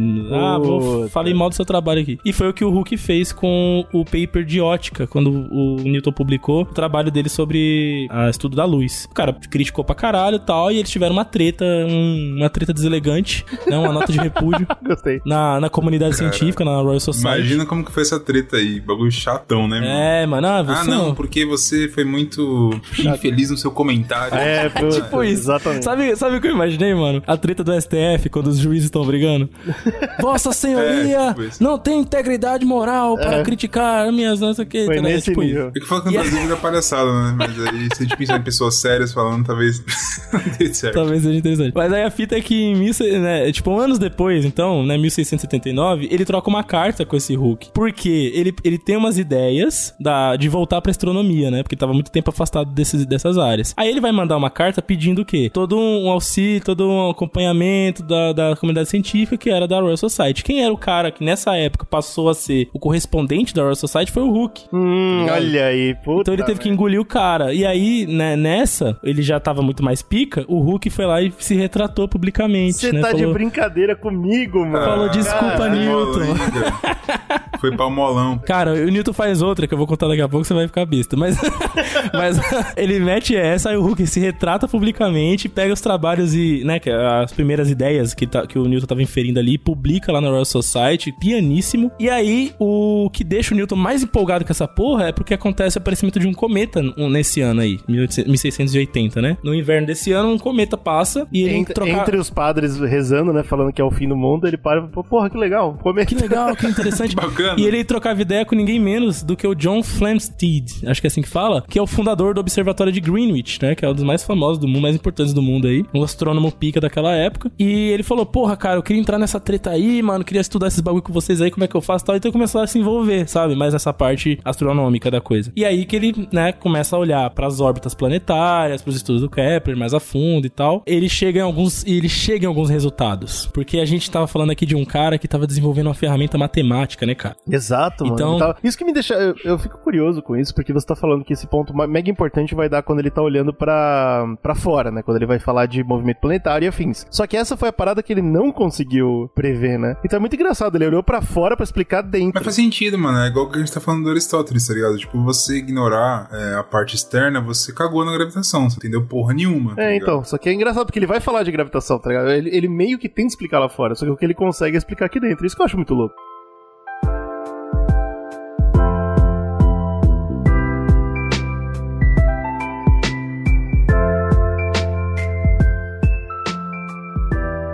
Ele manda esses resultados pra um brother dele, que era astrônomo, que ele já tava envolvido, que é ninguém menos do que Edmund Halley, né? Que é o cara que Puta merda, tá bom. famoso por decifrar o tempo do cometa Halley, quanto Sim. tempo ele passava ali, baseado em todo uma, um estudo de, como chama? De elipse, né? De, de rota cíclica do Mas isso eu acho universo, loucura, dos cara. corpos Tinha até nome a porra do cometa. Que isso? É, É acabou dando nome. do... Acabou ganhando o um nome herói dele, de né? ação, né? É, pô. É engraçado Se tivesse um esse- essa Willis carta, aí, não teria nome essa porra aí pra ter explodido. O Bruce Willis é brabo. O Bruce Nunca vai, nunca vai pra existir o Cometa Willis, né? Porque ele vai destruir antes. É, porque ele vai lá e vai bater Exatamente. nele, vai dar um murro nele, vai embora, vai desviar a rota. Mas o Halley, cara, pra você ter ideia, o, o Newton teve que mandar estudos do cálculo diferencial pro Halley entender o que, que era aquilo, tá ligado? Pra Óbvio. entender os resultados. Aí o que acontece? Ele manda esses resultados depois de trocar ideia com o Halley e descrever todo o cálculo, o cara começar a entender qual que é a nova matemática do Newton e pá, ele fala, porra, show de bola, vamos, vai, manda, manda. Aí ele manda pra Royal Society um, um trabalho chamado De Moto Corporum in Girum. E esse era um trabalho de nove folhas que, mano, estourou, velho. Bombou. A galera falou, Mano, porra, muito tá de foda. brincadeira comigo. Nove folhas. Nove folhas. E o que bombou também nessa, nessa brincadeira é porque era, era análise de um. É, é análise de um corpo celeste que ele fazia usando cálculo diferencial, entendeu? Puta merda. E aí, cara. Mano, mas é, é o que? É o, é menor bomba. paper da história? É isso? É, se você. Não, tem papers Não, nessa tem faixa. menorzinho. Tem, é. Caralho, Tem- nove folhas eu tô chocado, Já vi, já vi menores até, mas assim, não é, não é comum, é verdade. Mas a, a ideia é que a, a matemática dele bomba porque começa a explicar mais coisas, né? Ele consegue. E aí ele vai desenvolvendo, né, cara? Vai ficando famosão. E tem um caso interessante porque o Leibniz, que era um outro matemático fodão, também que entrou no cálculo diferencial de cabeça, pegou, né? Começou a desenvolver também, que inclusive é um. A gente, quem estuda cálculo diferencial na faculdade, estuda bastante coisa do Leibniz, né? Porque ele acaba criando Infelizmente, infelizmente. criando aquelas regrinhas, né? Um monte de operaçõezinhas que vem dele, na verdade, não do Newton. Então ele vai desenvolvendo. Olha que interessante, tem uma nomenclatura que o Leibniz usava pra fazer eh, o cálculo e uma outra nomenclatura que o Newton usava, porque o Newton tinha criado a dele lá, né? Que é a famosa F de X, né? Quem estuda matemática, F de, com X no, entre parênteses, né? Cansou de ver isso aí. Essa é bem simples, é a do Newton. Agora a do Leibniz é diferente, é uma que é dx sobre dt, sei lá, tem, entendeu? É um negócio É, meio eu acho mais- que essa é mais usada. No É, porra, no final da história as duas, as duas foram, né? As duas foram, mas graças à do Leibniz é que a gente consegue perceber certas regras matemáticas, né? Eu tô falando isso porque quem, quem estuda precisa usar a nomenclatura do Leibniz pra conseguir fazer, sei lá, regra da cadeia. É, pra entender o mínimo, né? Porque o, o corno do Newton tava tão na frente que ele não conseguiu nem dar um passo pra trás pra explicar. Exato. E aí é engraçado porque o Leibniz ele tenta mostrar isso na, na Royal Society. Ele fala, galera, é, minha nomenclatura tem que ser oficial, porque graças a ela que a gente consegue Olha que desenvolver. corno, eu ia Não, defender o cara, certíssimo. o cara meteu essa? Não, certíssimo. E aí achei- o achei- Newton falou, eu Porra, acho que a minha é melhor. cara? Não, GG, pensa comigo. Você Porra. Uma parada. Você fala assim, não, tal coisa é assim. Beleza. Aí eu falo assim, não, mas eu vou explicar melhor. É. tomar no cu, cara. Não é Oxi, assim mas, que pô, se você explicou melhor, é melhor, cara. Falta de respeito, né? Só é possível a gente fazer algumas ferramentas no cálculo graças à, à nomenclatura do Leibniz, beleza? Ele mostrou isso na Royal Society, mostrou que deveria Porra, ser. que corno. de O cara fato levou pras cabeças ainda, levou pras cabeças ainda, não. Levou pras cabeças. Esse cara aí na Só que- quebrada, ele não Só que ele caiu, não, sabia de um detalhe, ele não sabia que quem batia o martelo que era, era o presidente da Royal Society, que era o Newton. Nossa, que bosta. Aí, que olha o plot twist, toma. então, é por isso que na escola a gente estuda F de X, porque foi o- é o oficial até hoje, o Newton de- determinou que a nomenclatura oficial é F de X, pra funções né, Tá certo. diferenciáveis. Eu queria discordar dele, mas tá certo. Porra, Nossa, tá erradíssimo. do caralho. É um criminoso, Ah, é um criminoso. Pau na roda. Não, Sabe o que é isso? É Criminoso da egocêntrico. Egocêntrico, porra. Ele era. Não, bicho, mas porra, você fez o bagulho todo, irmão. É isso. O cara só entendeu a parada. Não, eu vou explicar melhor. Não, fala comigo então. Mano, e tá fudendo, Ah, tá fudendo alunos desde então, porque o Newton foi soberbo. Não, Palhaço. para, para, não, tá errado. Tem que respeitar o Newton aí, o cara que criou a parada. Não, Não para, gostei para. não, não gostei não. É, brigaram até, até os últimos dias de suas vidas, tá? Leib- Leibniz e Newton, rivais, é, amigas e rivais até o final. Beleza, com tudo isso sendo desenvolvido, o cara já no auge da porra toda, aí ele vai lá e descreve o movimento da Lua, dentro disso que a gente tá colocando aqui, né? Das, da constante da órbita e, e as forças que ele colocava como atuantes e tal. E ele consegue, usando o cálculo diferencial e usando as suas leis de Newton, né? Ele cria as três de Liu- Newton famosa, né? Que a gente estuda na escola, toda coisa. Usando a segunda lei de Newton, ele consegue criar então a lei da gravitação universal. Toma. Aí ele fala, Cara, é ó, bravo. baseado no cálculo diferencial, baseado nas minhas, nas minhas inferições de cor- movimento dos corpos, baseado aqui no, no pai que é brabo, eu acabei de determinar. Eu acho que é a só maneira, essa terceira aí que valia, viu? eu acabei de determinar a maneira como que os corpos eh, se atraem gravitacionalmente no universo inteiro, papi. Não interessa. O pai é bravo, o pai Não é ô, só a pedra Ah, caindo é. aqui, Newton não. era em céu, era cuzão o cacete, mas o cara era brabo demais. Ele era né? brabo demais. A proporcionalidade dessa lei tem a ver com a massa dos corpos, entendeu? Então, é aquela famosa forma do F, né? É igual a G. O G seria a força gravitacional constante daquele corpo. Uma constante que o próprio Newton fechou, né? Depois Falou, chegou a descobrir, aham. É. É. porque se ele tem as massas, ele descobre a constante, né? E aí seria massa maior, massa 1 vezes massa 2, né? Que aí a gente separa por um Mzão e um Mzinho, dividido pelo quadrado da distância dos dois corpos. Essa forma é famosa, a gente estuda na escola bola e tal. Como é baseado em massa, ele falou assim: ó, bicho, se tem alguma coisa no universo com massa, ah, aquele sol tem massa? Tem, então funciona. Essa, é, sei lá, esse planeta tem massa? Tem, então funciona. Foda-se. Então, se tem massa, funciona. Nos Esse passo cu. não tem Tá aqui. precedente e não dá, não dá pra gente deixar claro. Basicamente, ele falou assim: né? Aristóteles, mesmo pai, pai é brabo. É, é impossível a gente explicar a importância disso pra ciência no geral. E aí, com, essa, com esse estudo, aplicando a segunda lei e cálculo diferencial, ele conseguiu resolver um problema do ídolo dele, do Kepler. Que o Kepler morreu deixando um problema matemático da. Que era ch- chamado de problema de Kepler, né? Mas tinha a ver com a interação de dois corpos. Ele observava o quê? Você pega, por exemplo, a Lua e a Terra, né? São dois corpos que estão tendo um movimento conjunto. E aí, dentro dos cálculos dele, não batiam algumas aplicações das forças de movimentação, que vem a ser explicado com a gravidade, né? O resumo dessa ópera toda é que essas essa contribuição da gravidade, todas as outras que a gente comentou, na geometria, na ótica, enfim, ele resolve compilar em um trabalho que ele, ele já sabia, quando ele publicou, que ia ser a masterpiece dele. Ele Ah, sabia sim. que dali pra frente ele não ia mais. Também, né? Não precisava mais, né? Também É, dá, deixou porra, tudo... É, porra, tá bom, eu acho. Eu acho que tá legal, mas ele, ele tinha essa noção, né? Não é igual o Einstein, por exemplo, que morreu tentando fazer mais, né? Ele queria mais, mas o Newton falou, ó, tá aqui minha obra da minha vida, e a partir de hoje eu encerro. Finalmente eu vou orar a escreveu- terra, vou orar a terra. ele escreveu um dos livros mais importantes da história da ciência, que é o Philosophia Naturalis Principia Mathematica, que é, né, onde ele mostra uma matemática nova pro mundo, uma nova ferramenta, uma nova linguagem, né, como a gente tá falando, e ele mostra as três leis de Newton, mostra a gravitação universal, mostra a ótica, mostra a porra Coisa pouca, coisa pouca ele mostra. Coisa pouca. Coisa que a gente só vê até hoje, né? Só isso. Publicação desse livro, 1687. e uma das. Esse uma- livro eu acho que a gente pode chamar de jovem clássico, né? Porque ele fez a mecânica clássica a partir daí, parceiro.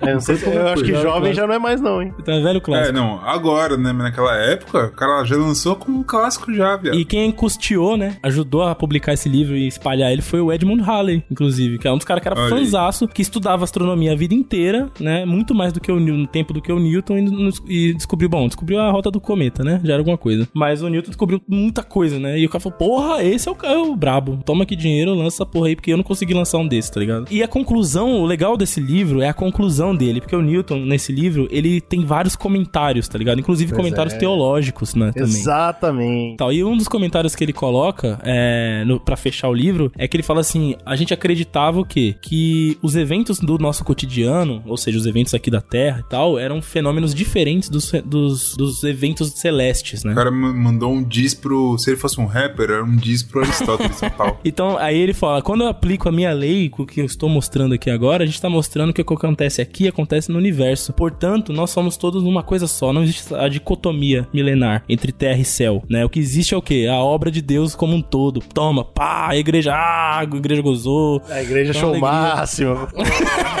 Bom, de certa forma, é isso, né, cara? Ele tá mostrando o quê? Que os fenômenos da mecânica clássica basicamente acontecem aqui e acontecem em qualquer outra galáxia, tá ligado? E é isso, né? Ele tá mostrando que a gente não tem que diferenciar os fenômenos celestes da, da Terra nesse, né? Agora eu faço um adendo nesse escopo, né? Só faltou ele colocar uma frase: Deus está morto. Toma, Nietzsche, foda-se. Nossa, ele. A igreja fica confusa, né? Porra, o cara pô, meteu que Deus é tá morto, de tudo e morreu. Deve estar certo. Em 1665, a peste negra é uma epidemia espalhando-se a partir de Londres. Newton deixa Cambridge e viaja 160 quilômetros para o norte, para Woolsthorpe, procurando proteção em casa de sua família. Durante os dois anos que passa ali, ele inventa o cálculo, faz grandes descobertas sobre a natureza da luz e a fatídica maçã supostamente cai, fazendo-o criar a teoria da gravidade. Mas é, cara, é, é, é um trabalho assim. É é surreal o peso de, da Princípia, que a gente chama de Princípia, né? Hoje em dia esse livro só é chamado de Princípia. É surreal o peso dele. E é surreal o fato de um cara, que nem a gente tá brincando aqui, né? é, trazer tantos conceitos complexos e até que vão contra algumas coisas que a igreja ensina e a igreja não conseguir falar um A, né, cara? Porque ele tinha essa- a- o suporte tanto de toda a comunidade científica quanto de toda a comunidade religiosa. Cara, então, o cara era presidente da Academia É. Inglesa de Ciência. não tem muito como E era escapar, né? protegido do pontífice acadêmico da igreja. Porra, aí foda-se, ninguém tinha como comentar. E é, e é muito louco, cara, porque esse livro simplesmente foi aceito total, assim. não existe. E, e não só na- então, mas foi aceito pelos próximos 200 anos. Aí tem uma diferença gigante, né, entre a última ciência que foi aceita por 2 mil anos, esse aqui foi só por 200. Mas ainda assim é muito, especialmente Muito graças na a época. ele também, né? Porque se não fosse a matemática dele, os problemas não surgiriam na- lá na frente. E, cara, né? foi, foi um, aí esse foi um cacetão. Por isso que eu até fiquei confuso com as nove páginas do último, né? Porque esse aqui eram três livros. O princípio são três livros. Os três escritos em latim. Puta que pariu. E, cada, e, e, e os três foram reeditados três vezes.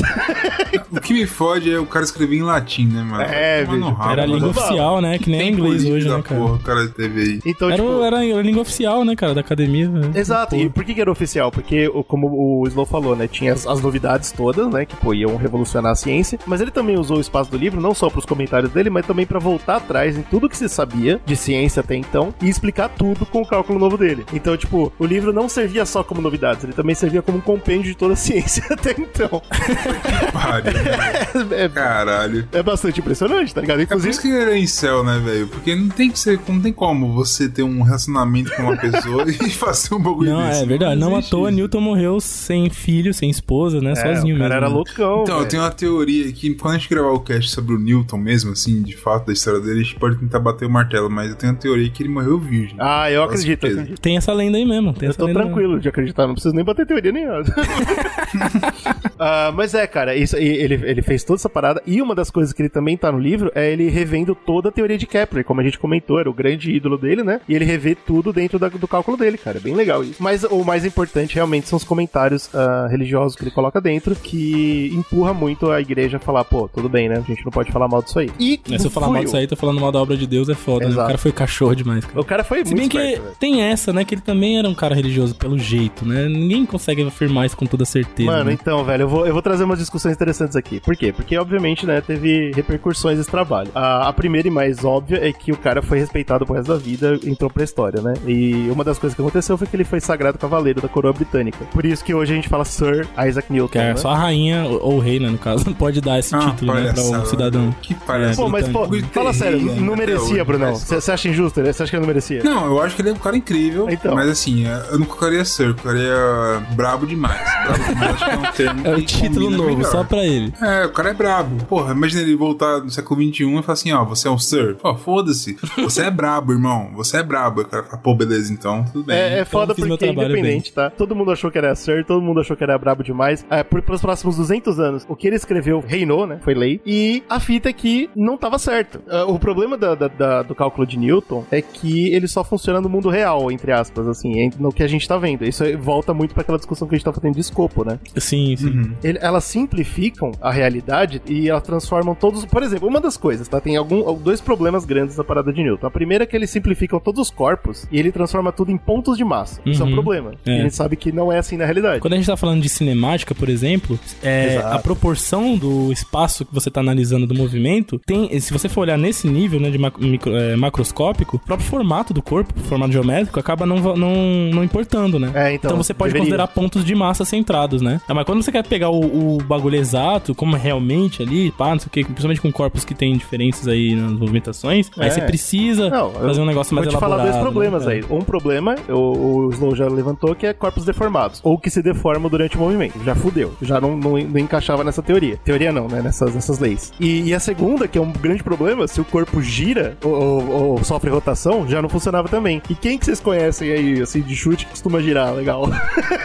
de chute, assim. Terra, sol, tá vários, né? Tipo, só Várias todo... coisas, É, só todos os corpos celestes. Só, Só, uma porrada de coisa gira pra caralho. Isso foi um problema, né, cara? E aí essa simplificação que é chamada hoje de referência newtoniana. E essa, e essa é a primeira coisa que eu acho que é legal a gente discutir. Eu acho que isso que o cara que é bravo. Que, tipo, é um erro do cara. Isso, fala pois é. referência newtoniana. Porra. É. Você não tá falando que é um erro do cara. Tá falando, não, é isso aí, porque tudo bem, não tem problema nenhum. Uma é, referência vamos entrar errada. nesse papo aí, vamos entrar nesse papo aí. A discussão que rola eh, hoje na, na academia é o seguinte: ou ele errou, legal, e fez o bagulho falando, ó, é assim e não era, ou a gente pode ler as duas primeiras leis ao mesmo tempo, porque a primeira lei é sobre a inércia, que fala Uhum. que um corpo eh, tende a manter a inércia ou tende a manter o movimento, a menos que alguma força seja exercida sobre ele. E a, É e a segunda lei é a força igual a massa vezes a aceleração. Quem defende, defende que se você lê as duas ao mesmo tempo, o Newton só tava falando de movimento é, com o ponto de observação, né, o ponto referencial, inerte. Então ele nunca errou. Ele só não falou do ponto é, é relativo, tipo, com velocidade Ele só relativa. não determinou qual foi o, o ponto referencial Exatamente. exato. Ele não- então, não tipo, rola descreveu. uma parada que nem eu com o neolamarquismo, tá ligado? Que de vez em quando a gente discute essas paradas. Que vocês falam, pô, Lamarck tava errado. Eu falo, pô, claro que não, pô, tem abelha que muda o DNA na, na própria vida e tal. E aí a galera que é neolamarquista defende, pô, ele tava certo, ele só não considerou o resto, mas o que ele, Ele falou só não tava completou a resposta. A resposta Isso. tava mais ou menos certa. Isso, exatamente. Então tem uma galera que é tipo neo-newtoniana e fala, ele nunca errou. Ele só não deu a resposta inteira. Aham. Tá ligado? Então tem essa discussão que rola. Aí depois o Concordo com, concordo com essa daí. Você é, neo, Total. você é Ah, meu neo-newtoniano? Deus, temos um neolamarquista e um neo-newtoniano aqui no podcast.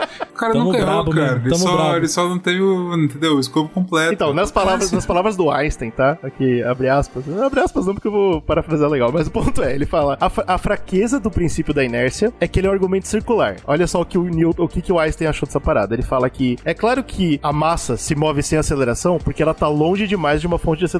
Por que, que a gente sabe disso? Porque ela só tá longe demais porque ela não se move.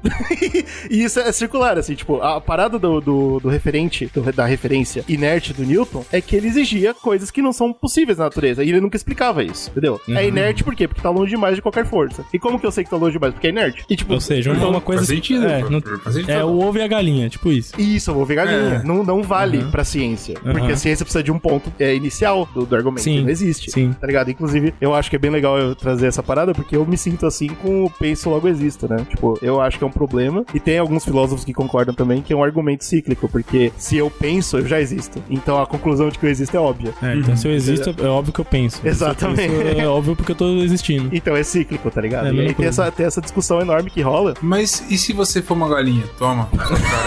E atravessou a rua. E se você atravessou a rua?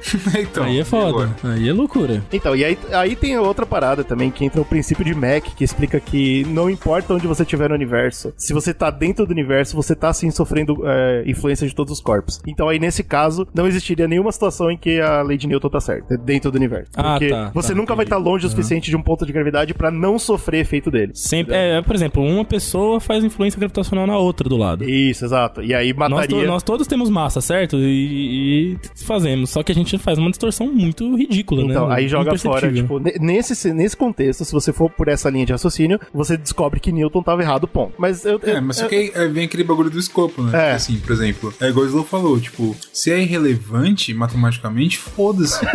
Pois é. Você consegue explicar. Pra tá nossa ligado? percepção, né?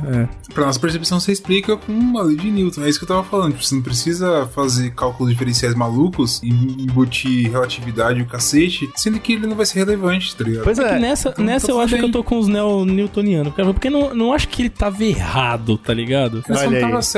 Tudo Ele só bem. não completou 100%. É, gente Lamarck também, gente. Lamarck também. Não, Lamarck- pera aí, é. Ah, pô, Quando o cara fala tá é otário. é O maluco otário, tá usando de um otário. argumento, uma falácia para colocar na, na, na pauta aqui a discussão errada É, dele. Vocês quer são foda? A girafa A gente- cresce o pescoço quer comer folha. Vai se lascar. A gente pode entrar nessa discussão posteriormente, mas sobre o Newton eu acho que é isso, tá ligado? É, tem coisas a se considerar além do que ele pode, pode considerar ali, né? E eu acho que não é um demérito dele, tá ligado? Então, eu acho que o, o mérito dele não para aí, porque uma coisa que pouca gente considera e que ele colocou no princípio, isso tá escrito lá, é que ele fala quando ele tá enunciando os movimentos dele, ele fala que são que olha que legal, massas em um determinado espaço sofrem os mesmos efeitos que o espaço sofre. Isso parece pouco, né? E como ele tava jogando dentro do, do referente inerte, não fazia diferença nenhuma. Mas isso que ele tá falando, que uma massa dentro de um espaço sofre o efeito do espaço, é relatividade. É verdade. Básica. É. Ba- o simples, o básico básico. conceito simplão ali da coisa. É. O cara é brabo, o cara é brabo demais. Então, tipo, ele tinha certa previsto forma, que, ele- que existia uma parada maior do que ele não tava enxergando. Aham. Só que é isso que é foda, entendeu? Porque é muito difícil. Eu, e eu vou, mais tarde a gente vai entender por quê, eu vou chegar nessa discussão. Mas ele não escreveu que existia algo maior que ele não tava enxergando. Ele escreveu é assim, ponto. Só que dentro do que ele escreveu, parece que ele já sabia que tinha algo maior que ele não tava enxergando. É muito complicado. isso. E aí entra muito no preciosismo, de tipo, se você acha que Newton era um gênio ou não, ou se você acha que o Newton era muito soberbo, tá ligado? De falar, tem coisa que eu não sei ou não. Dessa vida. Ah, é, entendi, entendi. É. Exatamente. Eu ainda, ainda sou do time de que ele, porra, ele foi um gênio. E aí os grandes É, mas problemas. eu, eu seria soberbo também, vai tomar no toque. O cara. É, os dois valem, né? É foda. É, os caras voavam antes e não voam mais porque ele fez bagulho. Tanto é que ele poderia. Ele, ele sabia que ele era o brabo, né, cara? Porque todo esse. Incompleto ou não, tudo isso aí serviu pra alimentar a, revolução, a primeira revolução industrial todinha. É verdade, é verdade. O Isaac Newton financiou intelectualmente toda a revolução industrial. Então, não tá basicamente, tão assim, né? Pra, pra, pra deixar claro pra vocês que talvez não entenda muito de ciência afins, é o seguinte: a lei de Newton não funciona pra nada que é muito grande, muito pequeno, tá em grande velocidade, ou a parte da elétrica e da quântica. Essas paradas não funcionam pra nada disso. Pra todo o É, resto. e aí que vem a mecânica, a mecânica quântica vem depois a justamente elucidar isso daí, né? Exato, exatamente. É. Mas pra todo o resto que é o dia a mecânica dia. quântica é assim, vamos explicar coisas que são pequenas o suficiente pra não entrarem na mecânica clá- clássica. Isso, é exatamente. Exatamente. exatamente. Ou, é, no caso, tem alguns adendos aí que você colocou grandes forças gravitacionais. Por exemplo, um buraco negro. Né? Um Já buraco negro que foda. tem uma força gravitacional desgraçada, absurda, incalculável. é, essa não serve, o Newton não explica. A ma- Incalculável tem não pode massa? ser, não tem, Os não, cara, peraí. os cara calculou, cara calculou. Mas o Steve, aí o Stephen Hawking. Então, mas aí a gente já, né? volta pro, pro que o Brunão falou. Do escopo da vida real, não tem problema nenhum. Tudo Ah, funciona sim, muito é. aí tá suave.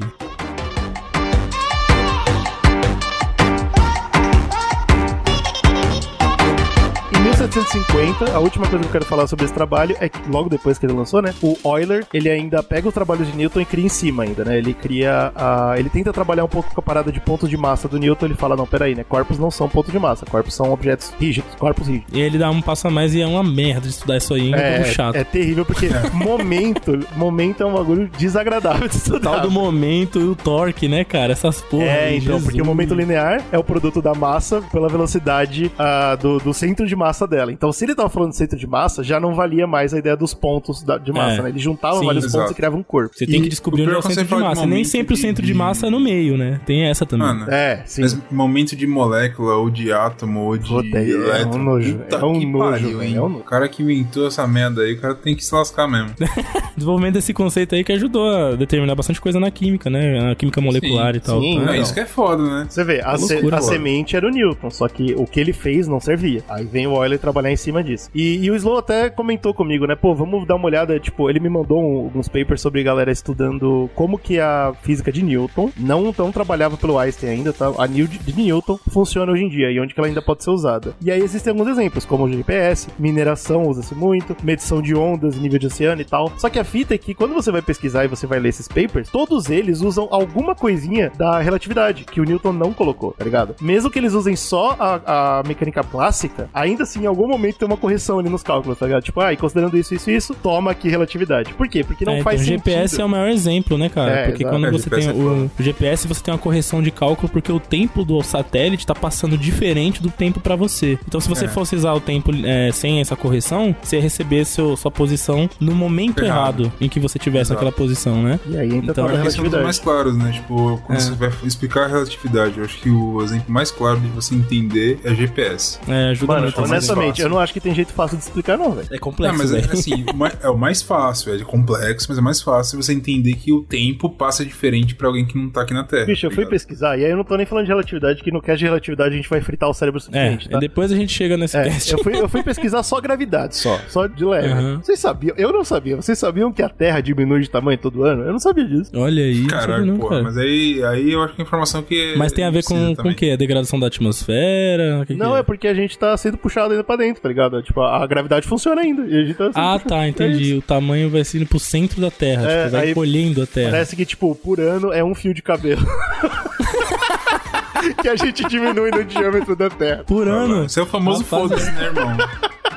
É, foda-se pra você. Daqui a 6 trilhões de anos, o Strublichulactylus, que vai ser a espécie vigente na Terra. A gente vai ser tamanho Vai- de Plutão, né? Mas, É, mano, o foda, o foda disso é que, tipo, você entende como é difícil você explicar isso pra uma pessoa que não tá na ciência? É, é difícil. Meu, tem gente que não acredita que a Terra é redonda. Como que você vai explicar pra uma pessoa que quebrou essa barreira e falou, não, tá bom, vai, beleza. Ah, dois murros, dois murros na cara. Não, não, então, aí, aí, é, não é essa pessoa, tá? Mas ela falou, não, beleza, então, tudo bem, eu entendo, é redonda, eu não consigo enxergar, mas eu acredito na matemática. Legal, legal, show. Aí a pessoa sempre fala, aí você olha pra ela e fala, e ela tá diminuindo todo ano. Pô, aí é de fuder, meu amigo, não, não faz sentido. Então eu fiquei puto, parei de pesquisar também, falei, larga, larga, larga essa porra. E em mil no- 1907, o Einstein relativiza tudo, né? E aí ele pega essa, essa linguagem matemática, aliás, ele não pega essa, essa é a parada. Ele tem outra linguagem matemática pra usar. E isso é uma coisa muito importante, né? O Newton, ele tinha uma linguagem que acabava onde ele parou. Então, de vez em quando, aí também isso é, uma- é um argumento que se levanta. Ele não conseguiu relatividade porque ele não tinha linguagem pra isso. É, cara, e algumas tecnologias também, né? Entendeu? Entendeu? E o Einstein tinha. O Einstein, pra ele conseguir bater essa teoria mesmo, né, que tá até sendo comprovado vários pontos delas hoje em dia e tal, ele precisou de alguns artefatos tecnológicos, de algumas, é, até viagens, né, tem uma história do Einstein aqui no Brasil, que ele veio olhar um eclipse aqui e tal. Enfim, ele precisou de um, de um, aparato maior, né, que talvez se o Newton tivesse ali, pudesse também chegar na conclusão Então, também, e né. tem essa discussão Tava no foda que rola, tá ligado? E aí, tipo, desde que o Newton, desde que o Einstein conseguiu fazer isso, a linguagem ficou estupidamente mais robusta. É praticamente impossível de você explicar pra uma pessoa num nível normal Leiga, de né? entendimento. É. Mesmo no nível normal de entendimento, não precisa ser leigo, não, cara. E aí, a partir daí, é viagem no tempo, buraco de minhoca, e a gente vai discutir isso em outro podcast. Cara, a viagem no tempo aí, fudeu. E chegou Peraí, peraí. Você vai falar pra mim que relatividade não é viagem no tempo? É sim. Não, é. É. Tem, tem, é, ponto tem final. É. conceito. não tem o que Tem. discutir. Mas É. eu, acho que se você tá muito confuso agora, você ouvinte, tá ouvindo e fala, putz, agora eu fiquei muito confuso. Assista Interstellar, eu acho que é um. É, legal. Ele É, consegue É, deixar ajuda. visível Ajuda. essa parada, por exemplo, da relatividade em relação ao tempo, passado, É, e, verdade. né, em diferentes gravidades. Isso é loucura, mas eles deixam claro, você assistindo o filme, pelo menos quando saiu, eu entendi, tá ligado? Então, assim, eu acho que com, com todo esse aparato que a gente tá dando aqui no podcast, vendo o filme você vai entender também. É. tá? É que é foda você pensar que o Newton, por exemplo, tava pensando nos corpos e movimentos deles, né? É, é foda você chegar na conclusão de que isso, estudando a gravidade, a massa dos corpos, você tá mexendo com a distorção do tempo, né? Ah, cara? mano, é negócio impossível, né? Eu acho foda. que isso é loucura. É, não. Porque tempo, tempo é uma parada que, logicamente, a gente tem noção de que é uma coisa que acontece. E é isso. Tempo é isso aqui, tá ligado? Nada, nada mexe com tempo. Aí quando você fala assim, a gravidade mexe com tempo, você fala, putz. Aí é foda, Não, cara, mas você sabe por que, que não é, mano? Porque se você for pouco, tipo, velocidade, a, conta, a continha da velocidade é espaço e tempo. Se você muda Uhum. o espaço e você já sabe a velocidade, pronto, você acabou de alterar o tempo. Tipo, Então, mas o foda, o Não, foda mas é isso não que eu tô altera falando o pra tempo. você. Porque, tipo o assim, tempo é beleza. Não, Essa que é Só a que na, na lógica do dia a dia isso não acontece. tá é, ligado? claro, claro. Então Mas o que eu tô dizendo é que esse insight. matematicamente a gente já tava preparado pra fazer isso. A gente só não tinha como. Ah, sim, é. É, a gente só não sim. chegou a... Porque assim, nessa, nessa coisa aí é interessante porque o tempo tá alterando o espaço e a velocidade. sim, sim, sim. O tempo é imutável, né? É isso que o Bruno tava falando. E É, aí sim, então, mas a matematicamente tem ela já tava ali, né? Ela já tava preparada pra mudar. Era pra só, ser brincada, é. Era só o Einstein falar, peraí, deu. Aqui deu nós, aqui deu nós. É, Toma. foda. Mas a maior influência do, do Newton que tem, e eu quero muito conversar isso com vocês, porque é aquilo que eu chamei lá no começo do, do podcast, pra fechar legal, é. No livro Princípia, ele tem uma frase que foi muito importante pra comunidade científica e gerou muita discussão, que é hipóteses não fingo. Muita gente discute sobre isso. É uma das frases mais importantes do Princípio, além do é, ombro dos gigantes e afim, né? Que é: Eu não tô fazendo hipótese. O cara era tão escroto que quando ele escreveu o livro, ele falou: Nada disso aqui eu tô supondo. O que eu tô escrevendo aqui é real. Eu tô provando. É, não tô são- tô hipótese, eu tô provando. Exatamente. O Einstein fala também sobre isso, né? O Einstein trabalhou muito em cima de Newton, óbvio. E, e ele fala que pra interpretar. Ele acha que é legal interpretar a frase de Newton, a frase de Newton, como dizendo que o que ele escreveu é baseado em fatos e não teorias.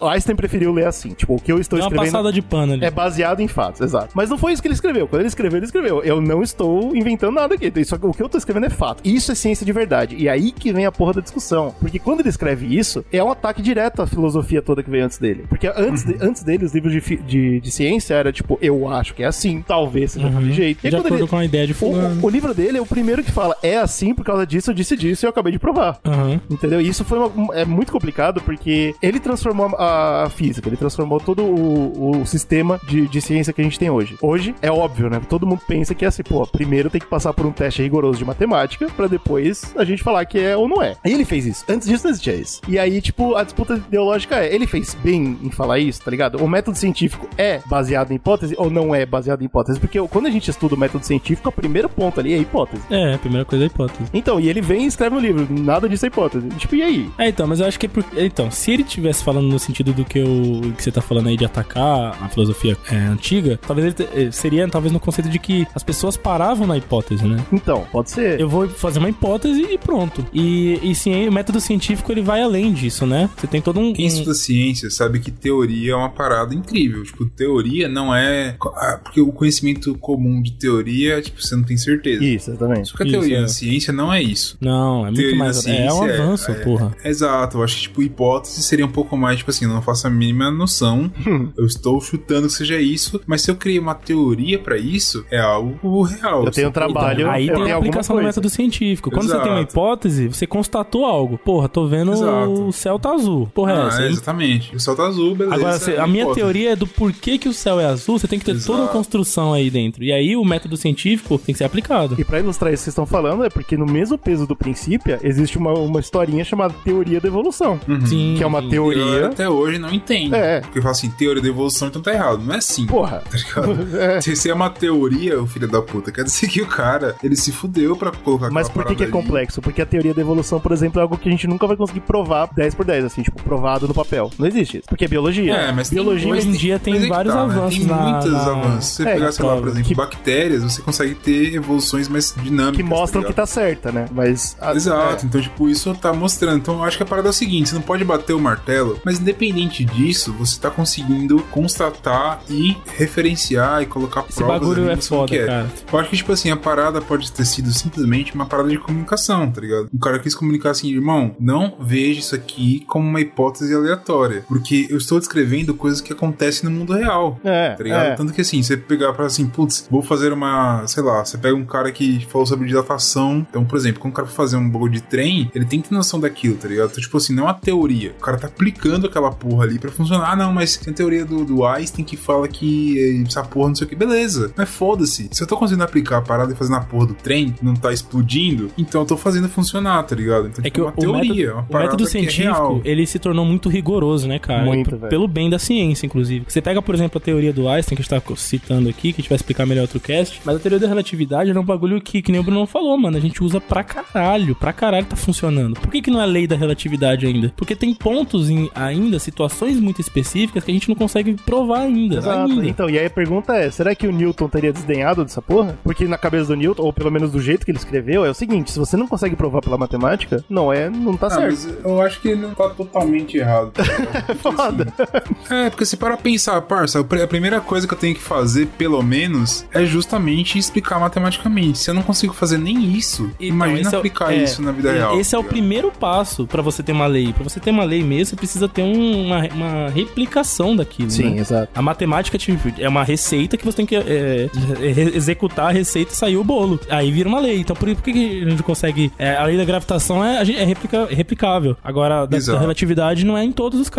Agora, recentemente, teve um avanço, por exemplo, nas ondas gravitacionais, que era uma coisa que a gente não conseguia detectar. Exato. Agora consegue. Isso que eu acho que é foda, porque assim, se você consegue ter uma base muito forte matematicamente, ou seja, eu estou escrevendo de uma forma técnica muito bem, é bem provável que seja assim, tá ligado? Então eu acho que, tipo, existe uma, uma parte positiva em relação a você ser cuzão, nesse sentido. É positivo, tá Justo. ligado? Porque os caras, eles estavam fazendo coisas que era assim, ah, eu acho que, eu acho, mano, beleza, você achar, beleza. Só que achar é uma hipótese, tá ligado? Você tem que, a partir daí, tentar provar. E se o cara provou matematicamente e aconteceu na vida real, ponto pro cara. Eu acho que não tem nenhum erro nisso, tá ligado? Eu acho que essa afinetada dele foi positiva e não negativa. Então, tá eu vi, eu vi essa discussão exatamente porque eu tava pesquisando sobre a influência do cara no trabalho hoje em dia na ciência. E o que eu vi é que hoje em dia na ciência existe, existe esse preconceito. Tem gente que é preciosista demais nessa parada e que não pensa assim, tipo, ah, pode ser ou pode não ser. Pensa assim, se isso é uma hipótese e você não tem nada provado, sua ciência não vale nada. Sua, a sua, tipo, o seu paper não vale nada, ou a pesquisa que você tá fazendo não merece dinheiro. É. Entendeu? Isso não é legal. É perigoso, É perigoso. perigoso. Porque- e aí eu vi uma, uma diferenciação interessante, que é assim, tipo, o, o argumento do cara foi, o telescópio Hubble, quando a gente lançou, ele não foi lançado numa hipótese. Ele foi provado matematicamente pra cacete, e quando eles tinham Uhum. certeza que ia dar certo, eles lançaram. E foi, show. Eu tinha que dar dinheiro pra caralho. É, exatamente. Sim, Então, mas faz é, sentido. foi baseado dentro de uma, de uma matemática que é replicável, entendeu? É Exatamente. Exa- então, aí, e tipo- a prova disso é que o, fu- que o, né, que funcionou. o Então, aí, o- lá. aí o argumento é, isso sim é ciência, isso sim merece dinheiro.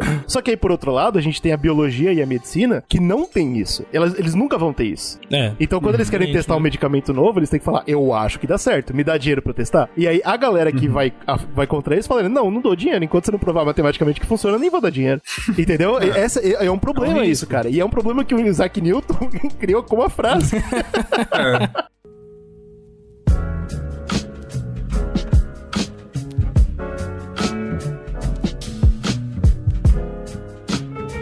Por outro lado, eu também queria falar sobre esse preciosismo do lado da religião, cara, porque o Newton, ele tem um poder muito incrível, né? Porque ele, ao mesmo tempo, ele é o cara pros ateus, que fala, pô, o cara inventou toda a teoria que hoje trabalhou, né? Pô, graças a, a ele, a gente tem um monte de prova que Deus Peraí, existe. peraí. Peraí, você tá querendo, você tá querendo, você tá, você tá, você tá sendo sujo nessa frase aí. Você tá querendo criar um embate aqui. É porque ele Ah. também é ídolo dos católicos. Então, mas peraí, ídolo dos ateus, porra. O cara não tá provando que Deus não existe. Todo cara. Então, cientista ele é, ídolo todo cientista é, porra. Não, porra. Porra, não necessariamente. Não, não, deveria é de ser, deveria ser, mas não são. Então, eu, não, quero- eu não acho que a gente precisa discutir sobre isso, porque né, não, Não, tem você tá essa. colocando o Newton no meio de um cabo de guerra aí. Então, cara. mas o foda é que ele, ele tá nesse cabo de guerra. Tipo, você, Mas, você pô, não precisa falar colocar de ele. ateísmo, você usa o- a ciência como um todo, não o cara, entendeu? Não, mas ele não é mega importante pra ciência, ele é um dos cabeças da ciência. É então, eu tô usando lá, a ciência é. como um Faz- todo. E sim, ele é super importante, ele tá lá em cima, velho. Mas é aquele bagulho, tipo assim, se você for estudar a história do cara menos de fato, ele bateu de frente com a igreja em alguns momentos, tá ligado? No sentido de você estudar a Bíblia e falar assim, ó, isso aqui tá errado na minha Pois concepção. é. Ele deu uma concepção lógica, então assim, ele bateu de frente com a igreja em alguns E momentos. isso eu acho tá legal a gente Sim, discutir, sim, porque o que, eu, o que eu encontrei pesquisando sobre isso pra ver, pô, e aí, qual lado tá certo? São os cristãos ou são os ateus e tal? O que eu vi é que, de fato, ele, ele, ele escreveu muito sobre a Bíblia. Eu não sei se isso é 100% verdade, mas eu encontrei, tá? Que ele escreveu 10 vezes mais sobre teologia do que sobre ciência. Só que as Sim. paradas de teologia dele foi tipo, foda-se, né? Tipo, ninguém se importou. É. Mas É, o ponto é, ele levava a sério essa sentido. fita, entendeu? Ele, ele estudava a é. Bíblia e uma coisa que ele fazia, aparentemente, era tentar encaixar o que acontecia na Bíblia com a história real da, da vida. Porque ele tinha inteligência, ele tinha sabedoria, ele tinha os,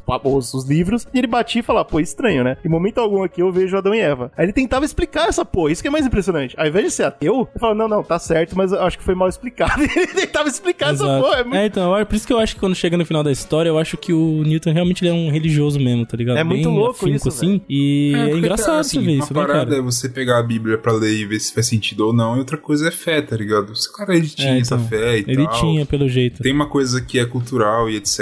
E da época também. Beleza, deixa o cara lá, é a parada dele, enfim. Não tem como discutir essa, é, esse bagulho específico, mas o que eu acho que talvez alimente pessoas que não são cristãs, por exemplo, enfim, é você ver um cara que ele é um cara que tem um peso científico muito forte, e com isso que eu digo, é a imagem mesmo. Por exemplo, hoje em dia, se você pegar Einstein, a imagem é, aquele, é o gênio da humanidade, tá ligado? O Einstein ele é isso hoje. E se você pega esse cara e ele fala assim, ah, eu acho que Deus não existe, eu acho que isso aqui não tava certo, a galera vai comprar mais fácil de fato. Se você pegar o Newton, por exemplo, ele é um cara que por mais que ele tivesse as divergências dele e algumas coisas que ele concordava, ele era um cara fiel, aparentemente. Então, ele pode ser tão forte pra um lado quanto para o outro, tá ligado? Tipo, é um A única coisa que eu achei, que eu achei legal, e talvez, sei lá, acho que a gente pode fechar o podcast nessa discussão, mas eu espero que seja rápida, é que eu vi que ele estudou tanto e ele era tão contra o que a igreja estava ensinando, mas ele era tão fiel que ele foi um dos primeiros caras a teorizar a possibilidade de uma religião pura, uma religião sem igrejas. Olha que legal. Mas aí eu não sei, eu não, não faço ideia quão real é isso, tá? Ah, Mas, Newton, mas- o primeiro agnóstico da história. É, é, é um exatamente, pouco a disso, fita né? nessa, nessa pegada aí mesmo. Parece que ele prega mais pelo agnosticismo do que ateísmo, assim, de fato. É, exatamente, Tinha uma parada, Com mas certeza, que, né? E aí, fala Porque, sério, assim, se você acredita que Deus existe e você vê as falcatruas da igreja, faz sentido você cair nessa. né? Faz, eu acho que não só isso, como também você vê lógica mesmo. Se você é um cara, tipo, de exatas igual ele, pegar a Bíblia pra ler, você vai falar assim, pô, tem coisas que não fazem sentido aqui, lógico. Exatamente. Como, exatamente. por exemplo, o cara ter, sei lá, é, 300 anos de idade. Não faz sentido nenhum, tá ligado? Nossa, nossa concepção, nosso conhecimento, não existe. Aí você pode fazer, mas é que, é que, é que divide, né? Ou você vai achar que aquilo tá errado, por exemplo, não, é só uma parada que a gente tem que ver como uma liçãozinha e tal, enfim. É aí que vem entrando aquelas paradas. Eu sou gnóstico, eu sou ateu, eu sou piriri. É aí que divide, né? Sim. Exato, aí ele faz aquela divisão. Então acho que é meio por aí, tá ligado? Mas é bacana, cara. É bacana pensar que esse maluco ele, ele foi muito inteligente e ele não jogou a Bíblia fora de primeira, né? Pode ser por necessidade, pode ser porque é o que ele acreditava, mas é bacana. acho É uma história o muito rica, é, mano. É tipo cultura, né, mano? É É, cultura do sim. cara, aquela parada não faz muito sentido. Igual você pegar um brasileiro, por exemplo, que não acredite. Tipo, é mais improvável do que você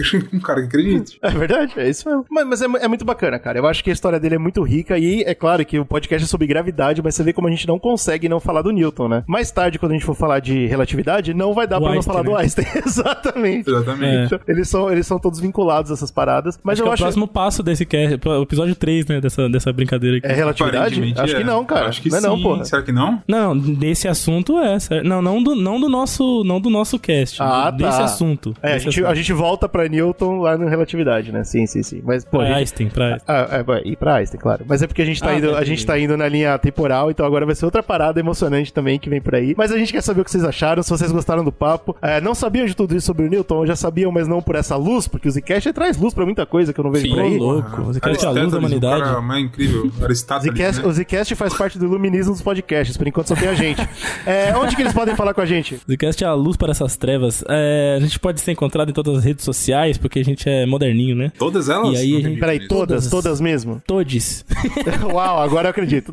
agora Entendeu? fechou, agora fechou. E a nossa principal é o, é o Instagram, arroba Zcast, lá onde você acompanha nossas novidades. Também tem o nosso Twitter, que é arroba República Zcast. Dá uma moral pra nós, vai seguindo lá tudo. Tá tudo no post aí, Vai ser Facebook, gostoso, vai ser pá. gostoso. Tem também o nosso e-mail, se você quiser mandar um salve mais elaborado, se não curte rede social, se você é mais old school, é, é republicasicast.gmail.com, né? E dentro de tudo isso, você também tem que se inscrever no nosso canal no YouTube, porque tem vídeo sempre. Tem a nossa Twitch, que também é importante, Zcast Underline Podcast, onde estamos fazendo live sempre. Então o conteúdo verdade. aqui não tá faltando não, papi. Tá Os faltando tá não, mas pra você... Até quando eu não tô sabendo, tá dando live do Zcast. Tá tendo Tem live, toda semana, é gameplay, bagunça, tá tudo tendo tudo. E pra você ajudar a gente a fazer mais conteúdo, melhorar nosso conteúdo, você tem que se tornar um apoiador, porra. É, Por favor, verdade. cara. Pra você fazer isso, você tem que entrar em apoia.se barra Zcast. Pode apoiar a gente de forma financeira. Olha que legal, que bacana, que incrível. Pra, pra isso que serve, né? Pra que que é isso? Pra gente conseguir melhorar né, o que a gente tá fazendo. A gente tá comprando é, equipamentos e etc. Se você for ver as lives do Zcast, por exemplo, a minha câmera é uma merda. Então, é uma coisa que é triste, mas assim, acontece. Então, se você vai conseguir apoiar a gente, tá ligado? De fato, investir no conteúdo que você gosta. Olha que bacana. Exato. É isso aí. gostoso. Ah, põe conteúdo. Ah, travei, desculpa. ah, põe conteúdo que você ama e nos ame.